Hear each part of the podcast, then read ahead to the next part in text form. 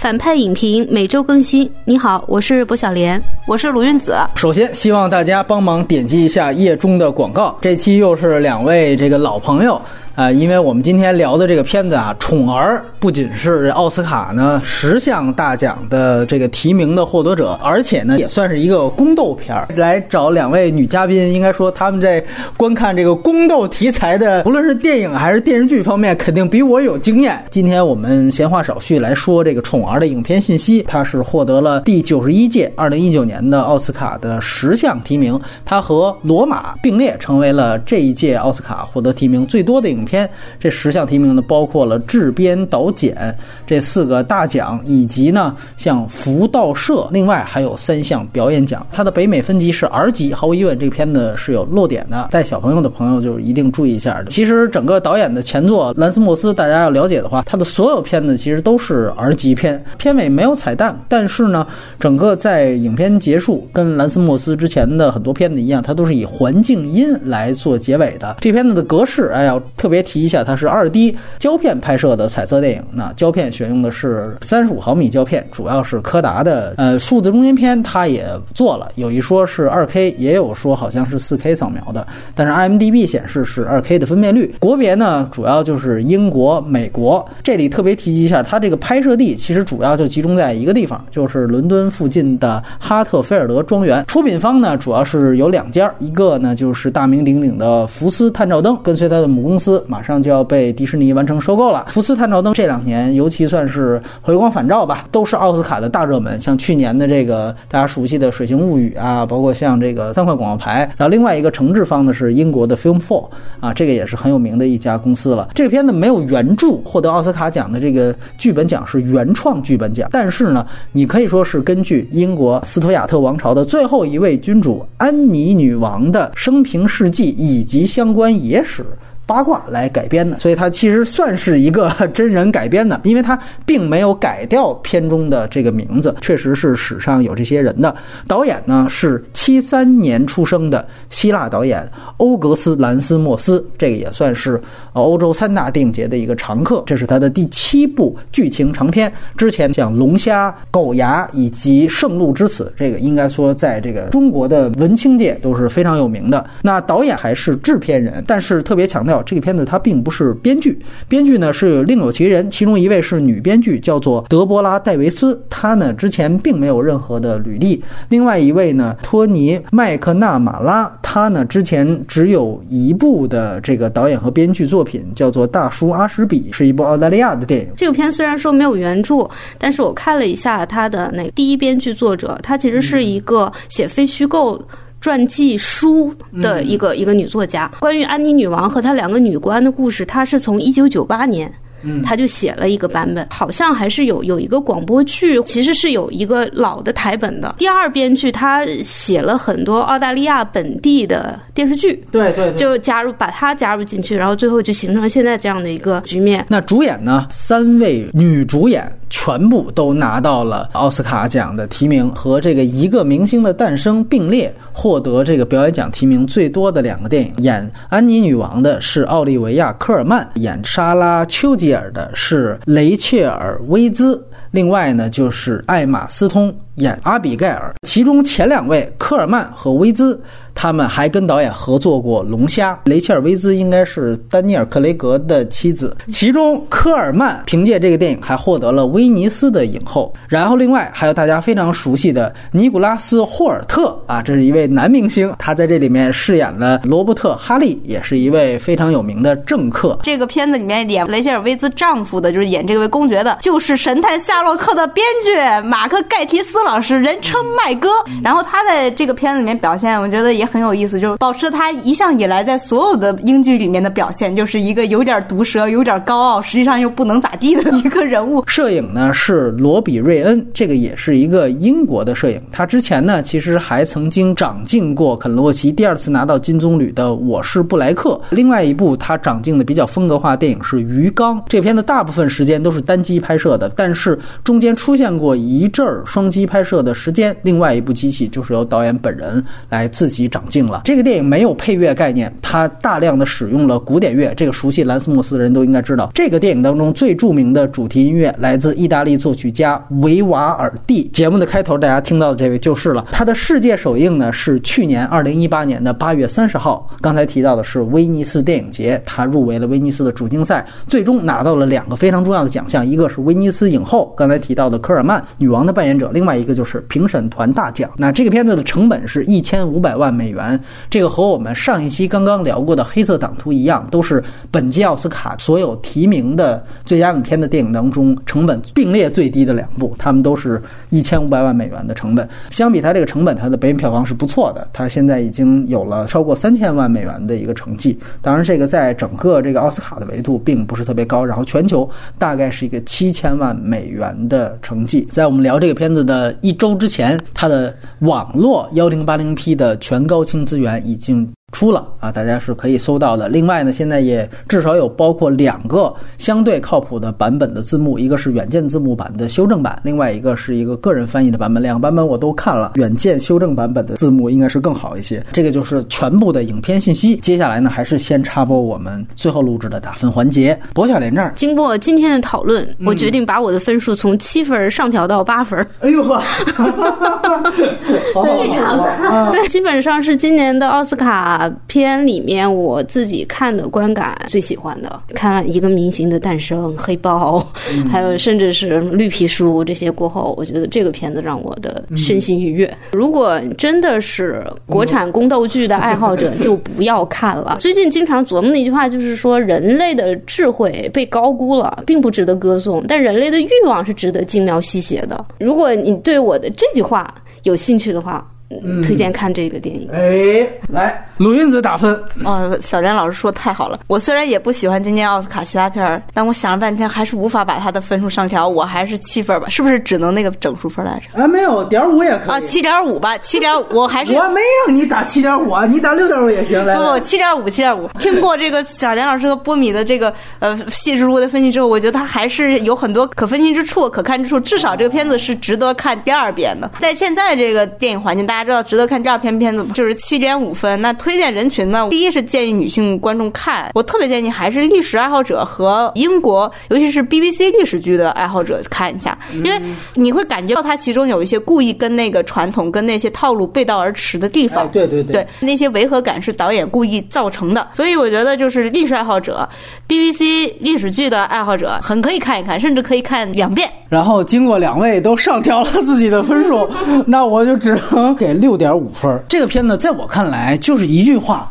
啊，它就是一个英国版的影啊。这个接下来我会大量的重复这个观点，我觉得它跟影太像太像，它的整个方向其实完全一样。就是你如果单聊它的剧情，包括你从历史片去看它，那就没什么可看，是吧？这个刘三姐拿着大刀正在路上，就是这样的一个片子，但是。他这个风格确实是都是在他们各自的作者维度做出了不错的东西。我们知道影在金马奖上也是有一堆的提名，完了最后拿了一个最佳导演奖。他们参加的是同一届威尼斯，只是影被排到了这个非竞赛展映，对吧？毕竟人家主竞赛里边是有一部高配版。然后我第一次看，我有一个粗浅的观感，我觉得这个好像就是在讲那个韩国那个朴槿惠和她那个闺蜜，哎，有那么一个后来被揭露出来都是。是闺蜜治国，不是听说韩国人现在也在拍闺蜜治国案吗？哎，我觉得这个整个闺蜜治国案基本上先让希腊的导演接督先登，所以它就是一个结合着朴槿惠闺蜜治国案的这么一个影，以这样定位去看这个片子挺合适。接下来我们就会剧透的聊。那既然宫斗呢，大家基本上看起来都比较带劲，看完之后再听。在外延环节，照例哎去聊一聊导演。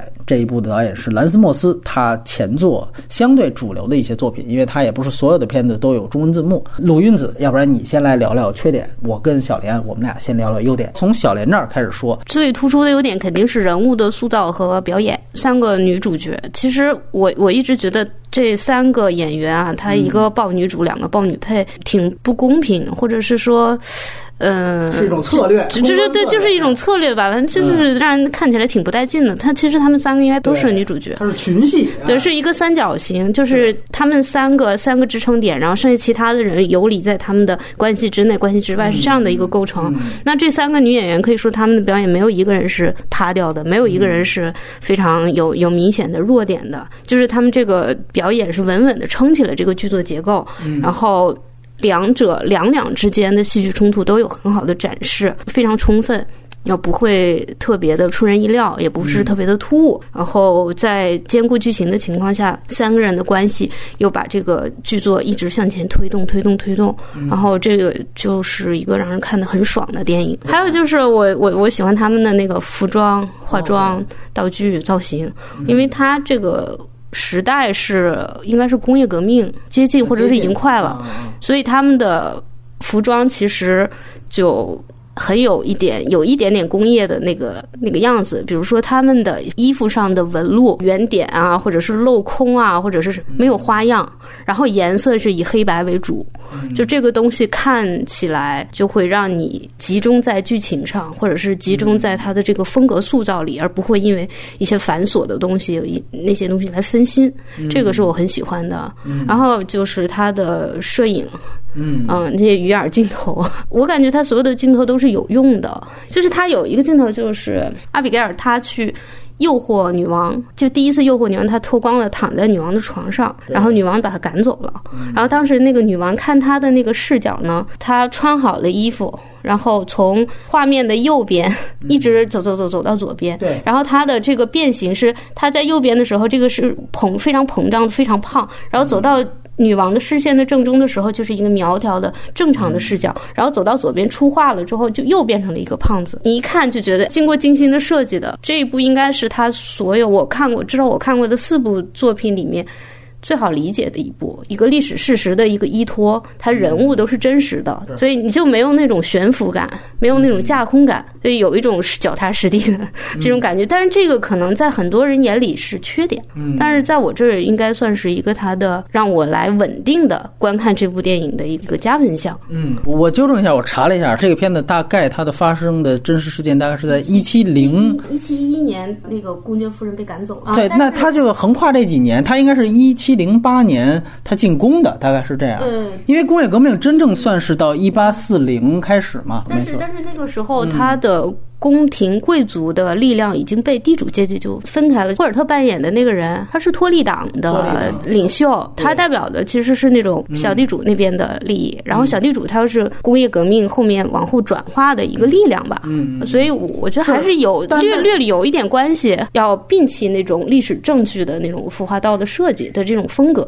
用以跟他们区分，就表示跟他们不一样。那我们听听这个鲁韵子来聊聊缺点。来听小莲老师说了，我觉得还挺有趣的，就是小莲老师。说一点，就是他是有导演自己的历史观的投射，未必跟那个时代背景有贴合的那么紧。然后，但我觉得这一点上来说是特别有趣的，就是导演在里面给出了很多对于历史剧爱好者来说你会看见觉得非常违和的点。但这些违和的点正构成了导演独特的这个片子里面的风格。都铎时代和斯图亚特时代最喜欢出各种各样的历史剧，包括前几年特别火的 BBC 那个《狼厅》。这个片子有它的服化道，它的整个美术设计有一种荒谬的感觉，就是穿一直贯穿其中。比包括我们说到哈，我们就说哈利。这个角色就是托利党的这位领袖，他居然在议会开会的时候，他依然带着他那个可怕的法国式的假发，然后铺满了香粉和白粉，在脸上戴着那个天鹅绒做的假肢。这其实，在英国的那个议会中是。不可能出现的，这是一个法国式的宫廷晚会式的一个装扮，对对，然后还涂着口红，然后做了眉毛上涂黑了，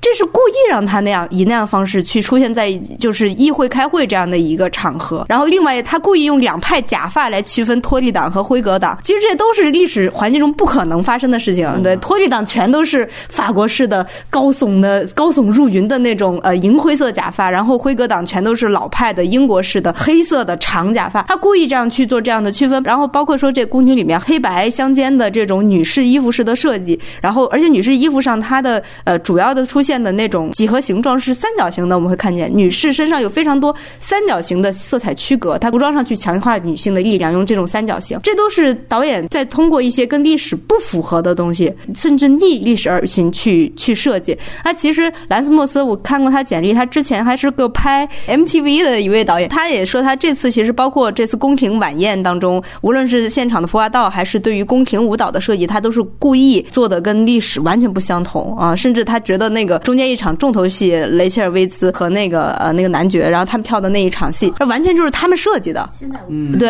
那是现代舞，这都是你看的时候，如果你真把它当历史是，你说太违和了。但是你放这个电影里就非常的 OK，它它跟这种电影的灰色幽默和它的荒诞气息结合的特别强。我当时在看的时候，我觉得它的画面浮化到让我特别让想起那个西班牙一个著名的画宫廷画的大画家叫韦拉斯贵之，就是他有一个著名的大作品叫《宫娥》，就是它里面的那种贵族的荒诞又可笑、略微的丑化的那种贵族形象，特别的像。我觉得他应该是因为从他的海报设计上，他应该参考这个大画家的作品啊。这是对小严老师刚才说的事情的一点补充。这个片子的缺点就是，我觉得单薄，就是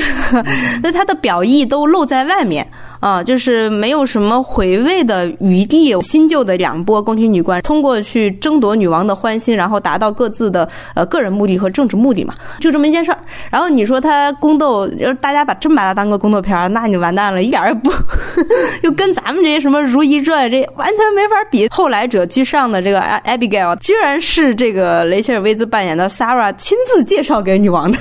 对，亲亲自让他去陪伴女王的。华妃会这么干吗？不可能啊！你这真把它当一个宫斗剧干，你就觉得哎乏味，大家都没有那么多心眼儿。我觉得它更接近，你可以把它看成一个比较浅显的政治片，或者一个比较有意思的爱情片。三角恋的关系，它比比较像一个女王作为一个巨婴，她那个位居其中嘛，她就需要一个强势的，然后能够帮她掌管一切的一个妈妈型的恋人，就是雷切尔·威兹扮演的 Sarah。她又需要一个呃像小玩物不一样听他的话，取悦他，然后精致漂亮可爱，然后根基非常薄弱的这样一个宠物式的恋人，就是那个艾玛斯通扮演的 Abigail。然后在这个过程当中，女王自己的呃权力意识，包括她自己的这个情感方向细腻的变化，导致这两位的位置在这个片中不断的上下的这样去起伏，这样去呃纠缠。没有觉得他有更深入的表达，或者说有更大的表达上的野心，或者说他在爱情关系上的讨论上，他也这个关系太齐情了，它也不具备某种跟大家能够形成强大共鸣的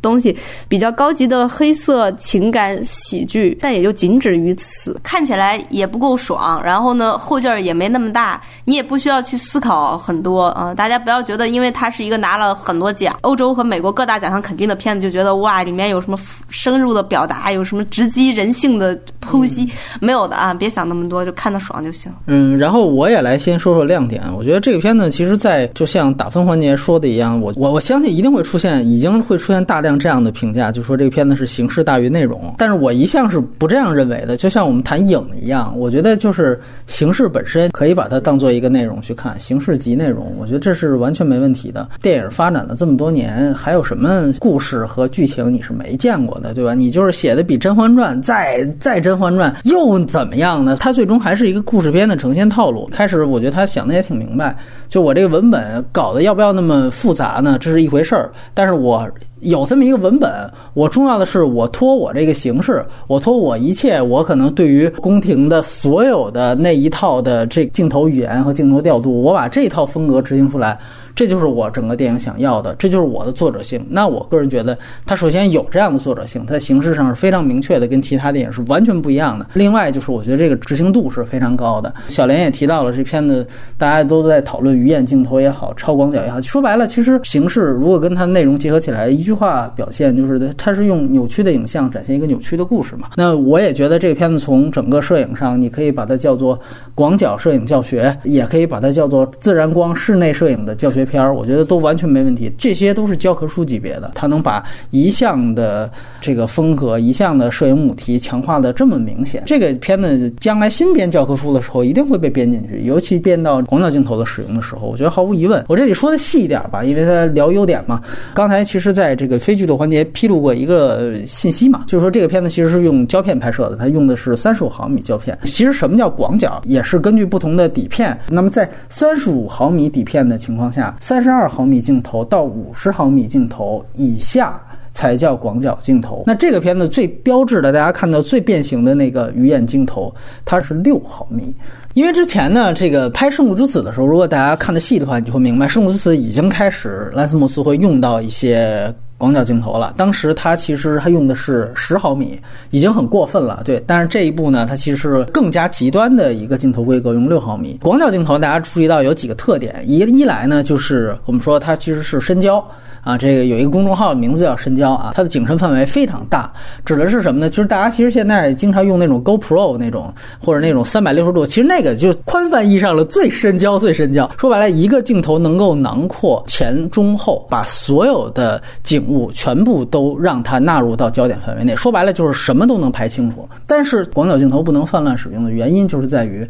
因为它把所有不在一个平面的。景物全部都拍清楚了，所以最后你看到它那个边缘往往是会变形的。一个就是会把，比如说一个电线杆子给拉弯，对吧？或者是像这里边经常你看到，比如说比较瘦的人在画面边缘站着，把它拉胖，这是一点，它就叫鱼眼镜头。我们说那是超广角镜头的概念。但是呢，这个片子我们说它边缘被拉宽的这样的事情本身把它当做一种风格，那这个我们就要另当别论了。因为老港片，尤其是邵氏时期，你经常能。我看到所有的定场镜头全部都是用广角镜头拍。原来看录像带还意识不到，现在修复之后，你会发现最大的一个问题就是所有他那种定场镜头边缘人物全都是有问题的，比例不是被拉宽就是被拉高。然后那个你一看，直接就是人歪了，桌子歪了。哪怕是胡金铨这样的，我们说现在算是大师级的这样的电影人，仍然会出现这样的问题。这个不是因为他们故意选择了这样的风格，而是原来邵氏时期制片厂风格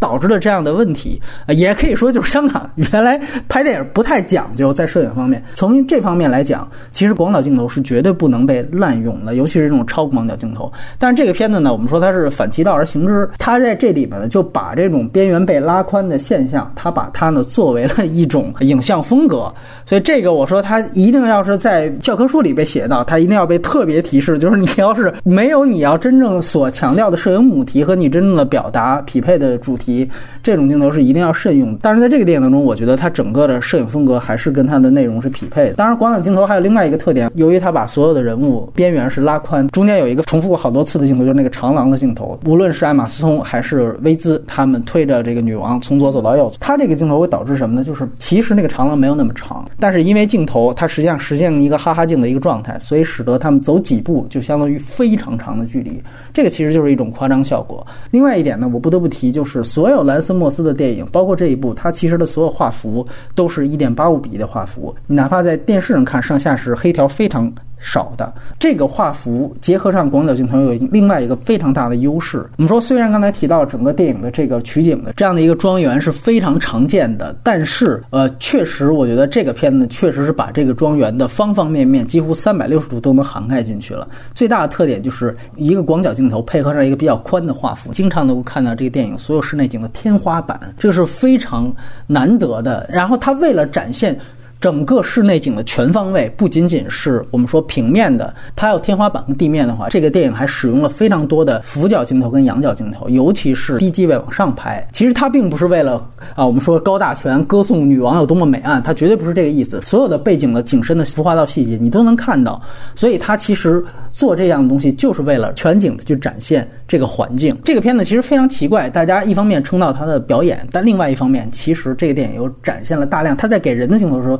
其实从来没有失去过环境的细节。按说，我们总会想象这种脱表演的片子，哪怕我们就拿一个明星的诞生举例，你会分析到它的景别使用大部分都是推特写。中近景，尤其是近景。为什么？因为我要给嘎嘎对吧？我要给导演本人，他所有这样拖人物的片子，基本上近景特写都非常多。这个片子每次给人物的时候，尽量都带到环境。说几个比较有意思的亮点：石头姐第二次再跟薇兹再去打鸟，薇兹就说以后不是女王的服务就由我来干吧。听到这样一幕的时候，艾玛斯通当时他是把这个枪。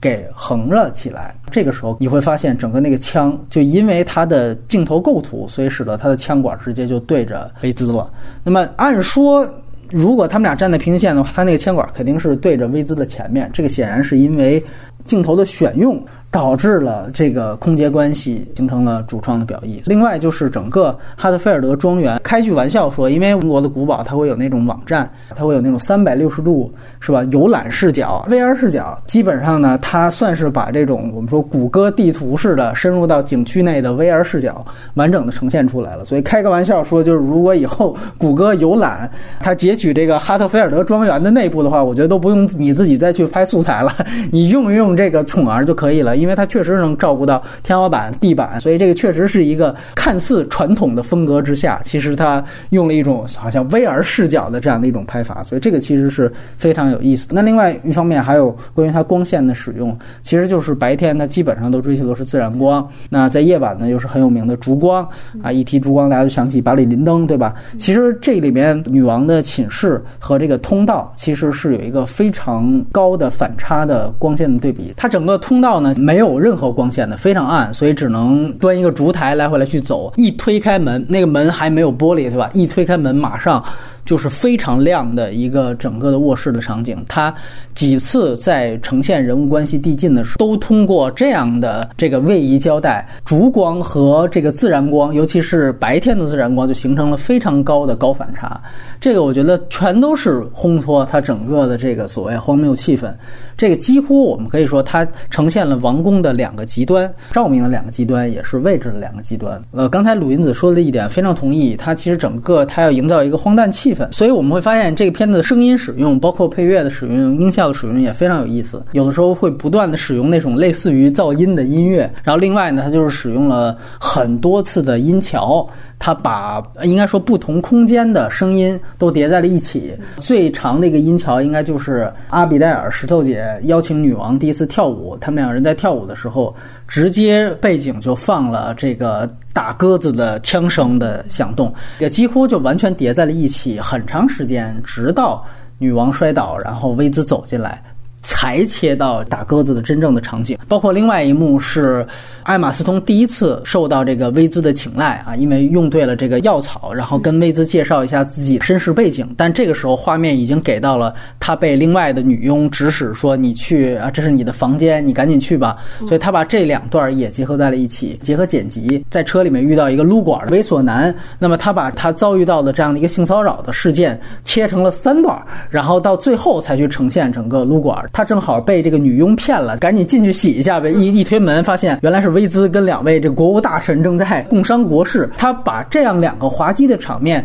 用剪辑给配合在一起，然后通过音桥的设置，这些其实全部都是为了烘托整个它的荒诞气氛。所以我们说喜剧也有高低级之分。这个片子你可以说它是喜剧，有人说它不怎么搞笑，不是我们通常意义上来在内地影院经常看到的，就是通过段子、通过嘴炮来说出来的所有的喜剧方。方式都非常的高明啊！用一句话可以形容，就是他好像科恩兄弟穿越到了十八世纪初叶的这个英国庄园。你包括那两次推啊，把他一推倒，然后摔一个狗啃屎，然后后面又有一次推倒，就是那个哈利把他推到了沟河里面。整个触动方法非常科恩，就是跟你说一个很正经的事情，完了说，哎，你看到一个东西，你一觉得很蠢，但其实整个的这种滑稽效果，实际上是通过好像貌似严肃的花道，以及非常有风格。格化的视听语言，再加上好像一本正经的说辞，所整个呈现出来的，所以做的是非常非常高明的。所以这个我觉得是很有意思的。包括我们知道看兰斯穆斯电影。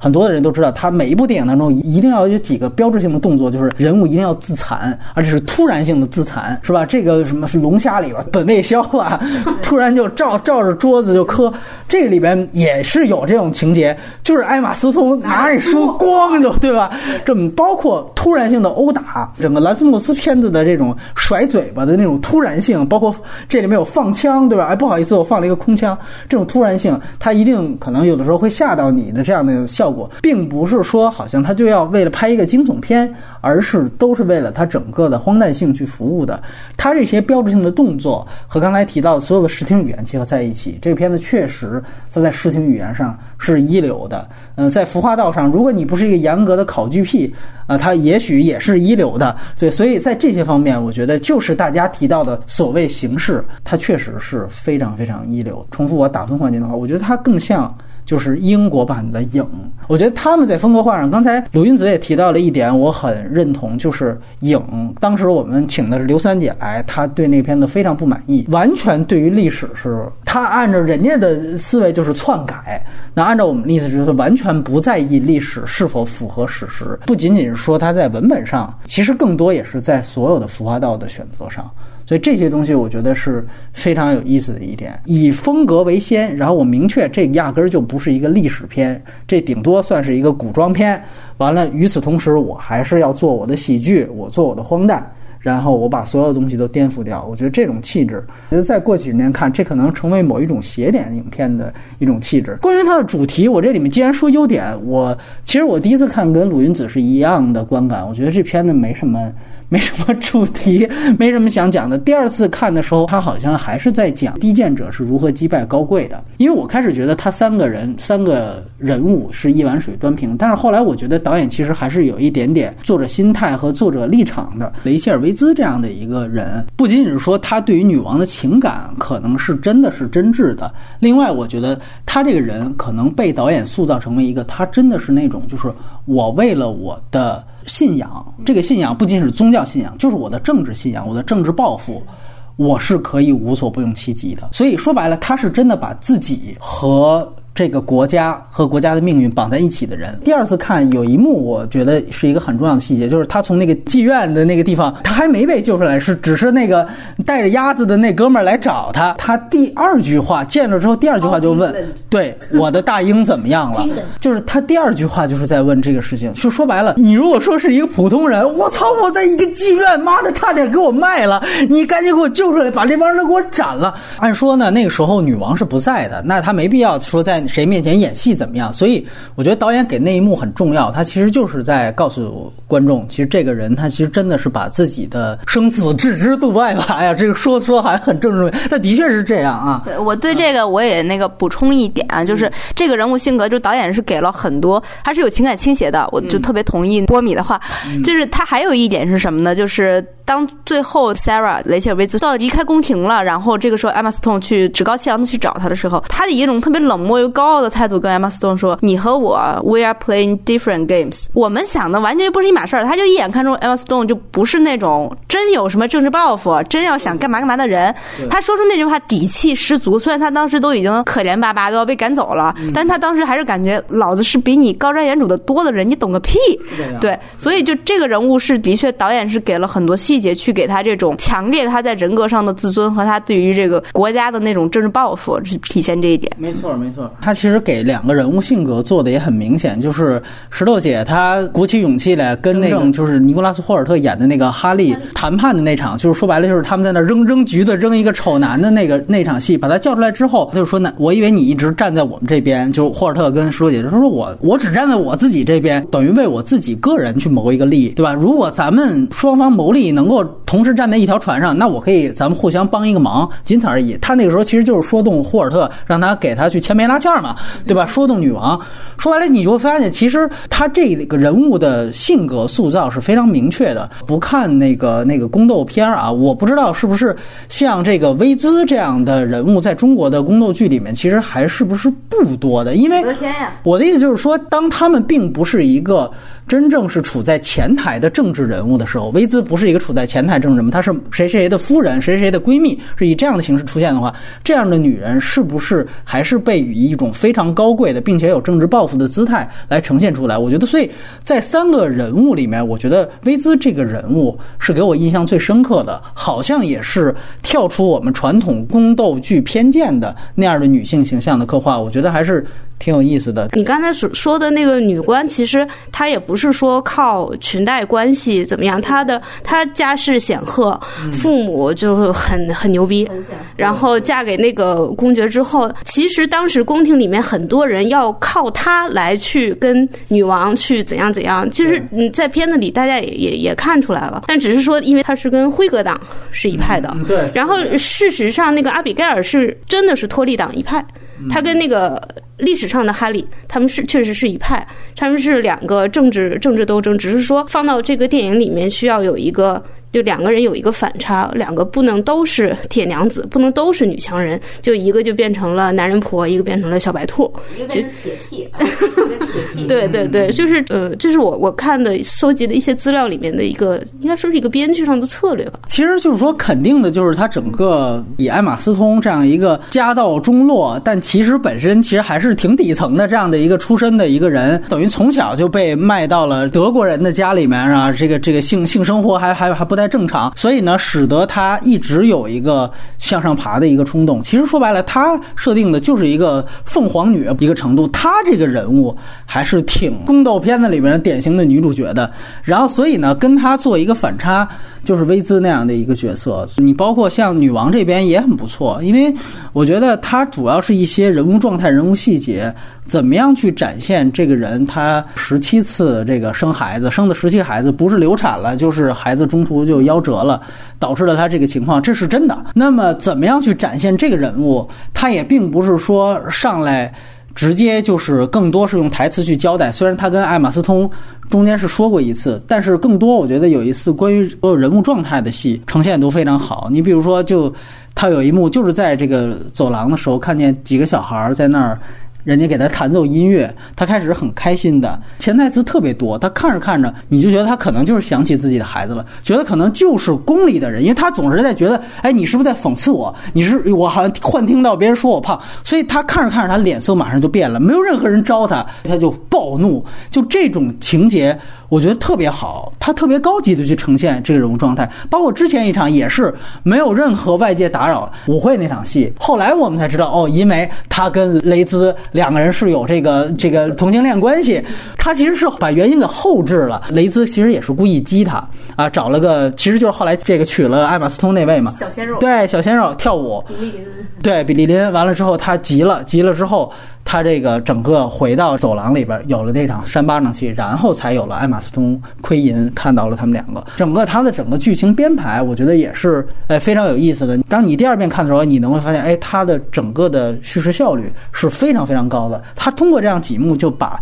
这几个人物他们。都是什么态度、什么立场，还有他们什么出身，就全都结合的非常好。它一方面又很高级，一方面呢又有点恶趣味，它里面有很多屎尿屁的东西在里面。是，对对对，但是跟女王的健康状况是有关系的，没有办法发泄自己的那种各方面的欲望的愤怒，他怎么办呢？他就拼命吃甜食，吃到吐啊，就坐在甜食堆里面哗就吐了。对，包括说威兹大家知道，他第一次这个亮相的时候脸上全是粪，是石头姐第一次亮相。对，威兹就说你怎么这么臭？然后就是哦，刚才摔倒，他说哎，那下面都是那个都是屎。然后对他这种微妙的屎尿屁，就是没有把这个高级感、喜剧的高级感拉下来，反而你觉得这个那种微妙的恶趣味是特别有趣的一点。就是那段特别像科恩，因为他着重强化了两只苍蝇，你记得吗？然后他把那个苍蝇的声效，然后放来说这是什么东西？说怪不得找你呢。对，上来第一句说，哎，我怎么发现下水道都修在这儿了？而且我觉得那一幕也，你细想想，你也可以把它更多联想嘛。就是其实是开始那个女佣带他上楼的时候说的，他就说泥巴好臭。然后那个女佣告诉他说，那些不是泥巴，是因为周围有很多人在这个王宫周围拉屎，他们把这个东西叫做政治评论。啊，也然后他等于就栽在了这个政治评论上。说白了，你可以说这个人他是从这样的政治泥沼当中爬出来的。这种望文生义，其实你细想来也是非常有意思的。呃，我们交换意见，与其说是缺点，我是有一定不太明白，就是为什么他这个电影要用小标题分成了八章，就是这种东西真的有必要吗？我是觉得这个章目有的时候是他是为了强调特别重要台词去展现的人物性格变化。我有两个章目，第一个是女王渐渐的开始对这个石头姐倾向于石头姐了，倾向于 Abigail 了。还然后那一章的标题叫做“我害怕我一下子溜下去，然后就就睡在那儿了，怎么办？”那个标题是他当时带着石头姐到那个郊外，他去泡那个泥浴的时候，没错。他躺在泥浴里面，他跟石头姐开玩笑，他说：“哎呦，我要是在这个泥里面一下落下去怎么办？”然后两个人就笑了。这是一个其实特别明显，但因为这句话是女王对石头姐说的，就是那个情感情感倾向的那个变化。然后还有一个最后一章呢，我印象很深。最后一章是我在梦里刺瞎了你的眼。对，维切维兹给女王写信，他写了好多版都不满意，因为不是说仅仅是政治感情或者是妖宠，他是真的有爱情在。怎么写也无法表达自己对女王那种又爱又恨的心情。他最后用了这样一句话去开头，就是就是爱爱人之间的那种感觉，恨不得弄死你丫的，你知道吗？你就抛弃我。其实这个片子最后你也可以从某种角度来看，是一个爱情悲剧，就是雷切威兹和女王之间这个爱情关系的确就是破裂了。这个爱情关系曾曾经是真实的，就是他用这句话去表达。到最后看结尾的时候，你再回想起那句话，你才明白威兹最后站在那个窗前，看着女王的使节过来驱逐他们夫妻两个，面面无表情，但是内心的那种痛楚。所以我觉得这个张牧的确是有时候看你也觉得挺出戏的，但有的时候你要是注意他那个张牧的那句话，就是在这个章节里面起什么作用的话，可以说它有点必要性吧。我觉得它更多是一种，就是他自知这个文本是非常单薄的，所以他以这样的方式去划重点，然后希望大家能够提起来。第一章的标题就是“泥巴好臭”啊，其实也很关键。就是刚才我们提到，它其实就是某种程度呈现了石头姐的出身嘛。还有一个就是关于食欲和性欲之间的关系，还有疼痛和满足的这种展现，这些都有点过于直白了，体现了导演的风格也好。但我还是觉得有点，比如说这个女王拼命的吃东西的，不是不好，但过于直白了。比如她用要用吃东西来填补自己内心的。痛苦，它是一对那个未知的一种反抗，然后就这种情感表达，您看就知道他是他是在表达，但是这个东西对对我来说触动就不是很大。导演可能是设计了这个东西，但是这个东西对于我来说没有起到作用。那鲁云子来谈谈优点呢？嗯，我其实是觉得这个片子的，因为大家都承认它是一个三角恋关系，其实这个三角恋真正的处于恋。爱情当中是女王和薇兹是有真正有爱情存在，至少薇兹是真正有爱情存在。Abigail 就是石头姐，并不是，大家都看得出来她是个什么鸟了。她在这个片子里面人格呈现是很低劣的，我们肯定可以说。当当她最后得势了之后，那种哎呀，那种在宫廷宴会上可以说是丑陋的嘴脸了，可以说小人得志的嘚瑟，对，在自己丈夫面前那种嘚瑟，对，就就让人很看不上。但是我觉得这个爱情关系，我有一点触动，是我觉得它有一种古典的意味在里面。如果你把你就是看像我刚才说，你如果把女王看成一个巨婴，古希腊的。那种爱情关系，就说一个年长的男子和一个年少的男子，这是世界上最美好的爱情。这是为什么呢？因为年长男子可以当年少男子的导师，然后他可以带着他，然后他们去共赴国难。你看威兹和女王的关系就是这样一种关系，就是威兹就是那个年长的男子，女王就是个巨婴。对，威兹帮女王打理一切，然后他在任何关键的女王的危机时刻去一定要把她顶住的那种气势，就是说，尤其他们俩第一次在走走廊上的那个相遇的对话特别明显。女王那天画了一个很夸张的妆，俄罗斯的攻势来了，I'll manage it，你赶紧去去把它弄了。你一下就感觉到他们俩的那个关系是就是有一个上下的一个区分在里面。但是女王在这个片子里面，在这个片片子呈现的其实不是很长的一段历史时间里面，女王的自我意识在在生长，她还是在生长的一个状态。一个很恶俗的一个话，就是所有的被跟男生在一起很久的女孩啊，被抛弃之后，或者说是被分手、被劈叉之后，就说我好不容易让她长大了，却把她拱手让给了一个比我还小的一个女孩。对，其实就是这样的一个爱情关系。你可以说这个关系很恶俗，但是它又如此的真实。在这个片子里面，你能感觉到那个真实的存在。所以到最后那个片尾的时候，石头姐被女王像拐杖一样抓着头发杵在地上。他先开始表情很痛苦，甚至有一点愤怒。渐渐的，他表情变成一种茫然之中又带着一种思索。你是他暮年的拐棍儿，狗一样爬过去。你就是这样的一个人。石头姐的表情跟那个那些兔子画面叠画起来的时候，你深刻感觉到啊，她就是一个宠物。女王到那个时候，她就需要这样的一个。威兹要被赶走之前，她跟女王隔着那门，他们俩做了一番对话的时候，威兹。一直在跟你说，我认为这才真正的爱，因为我对你从不矫饰，从不撒谎，我一直帮助你，支持你，我觉得我这才是爱。但女王那个时候其实需要的已经。或许不是那样的爱，或者甚至不是爱了。这种悲剧是让人有那么一丢丢心碎的。当薇兹离开的时候，剧情上在情感上这一几个闪光点，还是会让像我这种假装高级的女观众稍微有点触动的。说的特别好，就在于回看兰斯莫斯很多片的话，它其实有一个共同的主题：人的情感能不能寻找替代品？阿尔维斯是直接来把这个作为他的一个高概念。到这个电影当中，其实你说到最后那个兔子那个镜头，兔子实际上是我的那些夭折的儿孙的替代品，而最后你是谁的替代？你就是雷兹的替代品。我把他赶走了，所以你跟那些兔子其实是没什么区别的。这做的是非常非常高级的一点。然后另外一个细节就补充一点，我觉得我挺有感触的一点，就是最后都没有太看清楚萨拉给他写的那个信的全文到底是什么。但是我们相信他把那个在梦里刺伤你的眼睛那句话作为了他那个信的其中一部分。但是我们注意到其中一个细节，就是最后艾玛斯通虽然他已经大权在握了，他截下来那个信顺利的烧掉了，但是他在烧掉之前，他看了那个信，烧了之后他流眼泪了。最后你会发现，真正高贵的东西打动了这个小人，对所以这就是高贵的一种胜利。即便他已经被你逐出了权力中心，但是他仍然能够打动你。因为他最后是拍给观众，所以这个动作呈现出来之后，这个作者立场，我就说，我所以我说他这是有作者立场的。你甚至能够看到他在那种宫廷当中，他已经纸醉金迷那种声色犬马的样子的时候，但你同时感觉到那是一种空洞。我不就是想要富吗？我不就是想要就是有钱吗？有地位吗？我都得到了，还有什么人生还有什么追求？没有了，那怎么办？我不知道了。所以他所有的情感就已经全都被抽空了。但是在那一刹那，他看见他的那个一生的宿敌，然后给他另外一个他要伺候的一个人的写的一封信的时候，他掉眼泪。这个人物多可悲啊！这一幕出现，我觉得也也相当棒。另外就是刚才鲁云子其实提到了这个女王看成一个巨婴，其实我觉得也非常好。那我们进一步去把它给象征化，其实女王本身它就相当于英国，或者它就相当于体制。这个电影你也可以把它想成，它不是一个爱情片，它其实就是一个什么样出身的人，什么样阶层的人对于体制的所求是什么。威兹对于他来说，他对于这个体制或者对于国家有投投入有抱负，然后最终融进了自己的生命的一部分。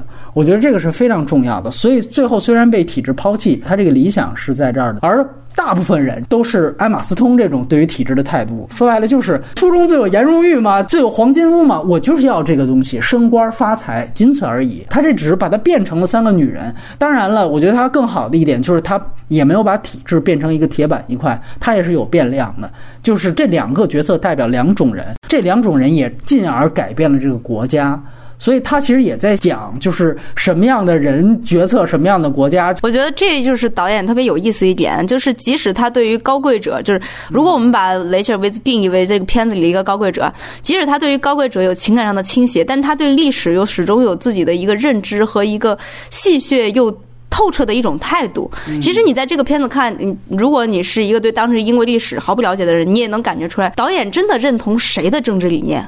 导演认同是托育的政治理念。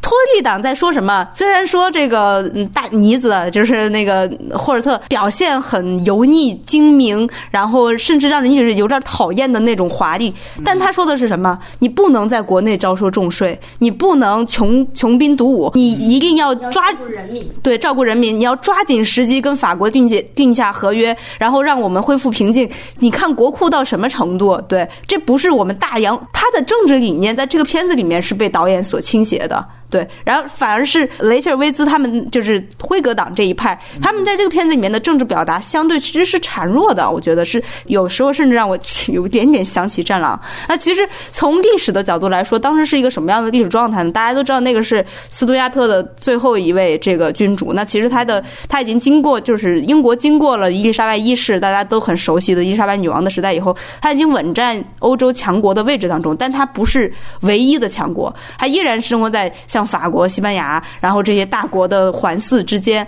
那其实就是一个非常微妙的多强国林立的这样的关系当中，哪一派更更应该得人心？哪一派的政治理念在那个情况下更应能够站稳脚跟呢？这也是一个不言而喻的答案。照你这么说，好像这个雷切尔·威兹他们还是挺像东林党的，对吧？就是说，对，确实有理想，确实这非常崇高、非常远大，但是最终的政治理念其实并不怎么样，对吧？从一个马后炮的角度来说，很高贵的人他在办一件非常傻的事情。王安石，这个这我就不不复议了。但是呢，另外一一派人可能就是非常卑贱的一批小人，但是他们恰巧顺应了历史的潮流，他们恰巧是引领历史发展方向的那一批人。但是这个就要提到一个缺点，我认为的缺点，就说白了，我个人觉得这个电影呢，首先你要把它当历史片去看，或者说你要呈现我们刚才提到的所有这个意思的话，雷切尔·维兹的。这个戏份和他的心理活动还是不够多的。这个片子其实这三个人里面，他的心理活动是最少的。但是我觉得，如果你要是呈现我们刚才提到的这个提炼出来的主题，他应该被放在最重要的一个位置。说白了，他应该是抱女主的那个人。首先，你我就注意这样一个细节，就最后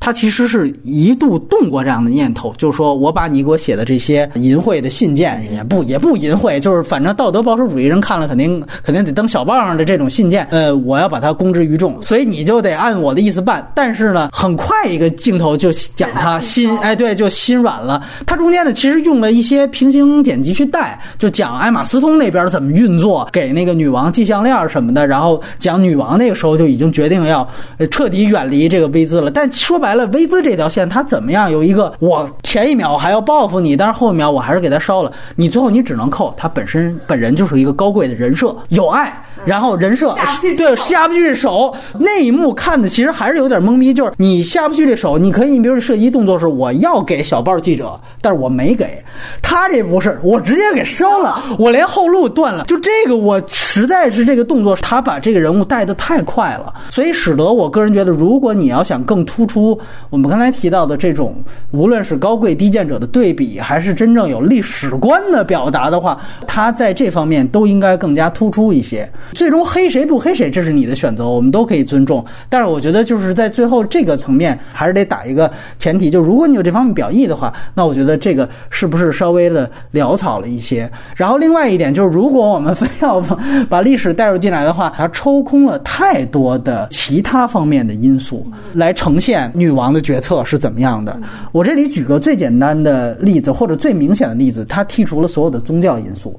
是，而这个其实是相当重要的一个因素。我们如果捋这个英国王室的这些破事儿的话，你会明白，它本身就是对啊，有一个从神圣罗马帝国脱离的这样的一个趋势和这样的一个反复。罗马天主教和英国国教的一个终极矛盾，它中间还带出了苏格兰就是凯尔特人和盎鲁萨克逊人的这样的一个宗族矛盾。这个矛盾至今还是应该说没有完全解决，只是现在确实没没什么太大乱子了。哪怕到具体到安。你女王的那样一个执政时期，你稍微查一点资料，你也会能够发现，就比如说托利党是支持英国国教的。而这个辉格党其实是反对英国国教的，对吧？中间还闹出了一个说，呃，那个反对这个偶尔领圣餐令，实际上也是关于他整个安妮女王执政时期，托利党想推出，但是一直就被否决，然后也一直被女王在中间平衡的一个法令。说白了，他就是借着这样的一个法令来去呃屏蔽掉，甚至是搞这种所谓文革，去清洗掉所有非英国国教的这个教徒。包括这里再举一个例子，为什么这个女王本本人最后和石头姐演的这个阿比戴尔走在一起，因为他们两个是国教的支持者，只是中间一度被他确实太强势，也确实太有头脑的，就威兹演的这个 s a r a 这个角色被他所啊精神控制也好，所以才使得辉格党在中间一度他的所有的这个这个政策能够占领高峰。但是这个电影，如果你单独看这个片子的话，这些方面是只字未提的。那你去对比其他可能真正有一点点啊。历史像的片子，比如说像凯特·布兰切特成名的那部《伊丽莎白》，那个片子是绝对要把宗教上来就开宗明义就讲怎么打起来的，他差点死是怎么死的，就是因为啊，当时说新教和天主教派的斗争。当然，你可以说站在一个维度，就是作为他们欧洲人，尤其兰斯莫斯，肯定看了不少的英宫剧，不少的英剧。我操，天天就是这一套，哥们儿，我早就烦了。第一，我不像你们那样传统的四平八稳，就那么去摄影上去拍；第二，就是就是我把这些你们上来就说的所有历史因素剔除掉。但是，作为我们比如说一个吃瓜国家去看，很多人还以为这个片子是一个英国历史片的，那就麻烦了，对吧？它其实剔除掉了很多的这种这个历史因素，所以我在这方面我也说，它就很像影，就是你要是拿影啊当《三国志》去看，我觉得这个就是非常可笑的一件事情。但是我还是那个前提，就是人家本身作者没有这个。就是意图说非得要我是六小龄童啊，我我这东西只能我拍啊，对吧？改编不能胡编，对吧？人家没有这么一个到哪儿天天，所以说我觉得就兰斯莫斯不是六小龄童，我们是不是要这么去看？这是另外一回事儿。对，然后另外呢，就是他除了地除宗教因素之外呢，你基本上也可以看到他讲这里面女王本身她在政治上被设定为就是一个完全可供操控的。这样的一个角色，那你怎怎么说呢？就是确实啊，有一派我也查到了这个历史观点，确实认为安妮女王她就是赶上了那时候，是后来确实大英牛逼，那是赶上了，对吧？她做的最好的一件事情就是我所谓咱们说这边中国里边叫无为而治。如果是其中一派是这样，但是另外一方面，人家也觉得就是说所谓无为而治，其实也是一个大智若愚啊，人家是一个很高级的，就说白了我。看穿一切，但是呢，我假装就是假糊涂，对吧？就就跟咱们说聊那个说万历十五年，说聊神宗什么一样，就这个关于历史人物的评价，它本身就是有相当多的派别，所以在这里边呢。这个电影，反正我个人觉得，它不是说真正选取了某一种史观，而是它单纯为了就是戏剧作用。哎，我主要体现那两位的上位过程和倒塌过程，所以我就干脆把这个女王处理的，哎，鲁云子说巨婴一点，咱们这儿说的就是就是蠢一点，对吧？基本上就是呃几派谁一影响我，或者我现在喜欢谁，我就听谁的。所以他把这个女王最起码最基本的，我有一个教徒身份，这。这我就都给取消了，你就足见，其实他基本上还是把这个人物提纯化、简单化和宫斗化。就是原来我们提到，就是说张铁林他们演的这个皇上都叫卡通皇帝，因为这个片子他也带点喜剧性啊。尤其说他像灌的时候，我那个镜头一给，我觉得他确实是照着灌，那个镜头给的太准了。我觉得他这所有喜剧性太好了，就是他那个台词一定他能够跟他镜头对上。本身导演就要这种卡通性，所以确实这个整个的人物在正。所有的政治方面的体现，我们刚才也都自己主动不主动的啊，给这片的呃希望去拔高一些，呃提炼出他的一些导演在历史上的一些表达。但另外一方面，就你真拿它当历史片看，确实又贻笑大方。然后另外就是单纯从戏剧上来讲，这个宫斗的回合和这个层级是吧？最终这个对中国观众来说没有任何一点观赏性。那 大家看的时候只觉得，如果说我们的宫斗层级啊，就是已经是工业革命之后了，这。最多就是原始人那个级别，真的就也就是拿着大棒子敲猛犸的那个级别啊！我不看宫斗片我都知道它太简单了。第一遍看的时候，我还不想这些更深的意思，我就想着最后雷切尔维兹肯定得回来，你最后起码这儿得有一分呢。尤其你看那话留着，就是说你以为你真正赢了吗？这话我操，我就看着后边这分他怎么翻上来。好家伙，没有，你知道这个纯观感体验特别像。去年的那个《逃出绝命镇》也最后提到奥斯卡一堆奖，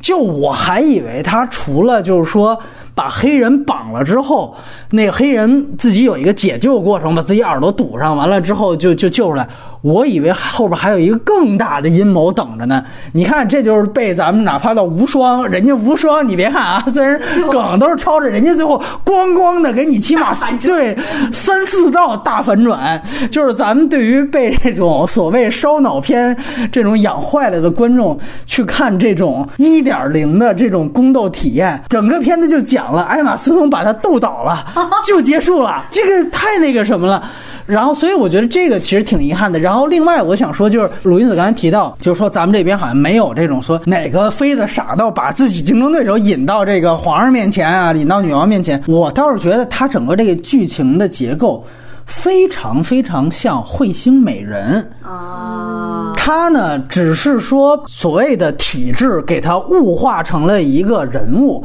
完了把好莱坞体制给改成了这个宫廷。彗星美人落到哪点儿？不是也是一个更年轻的一个人，然后借着这个老一点的这个贝蒂戴维斯是嗓子哑了，还不是怎么着出状况，完了就上位了。但是最后他要呈现的其实也是一种，就是你们其实都是傀儡，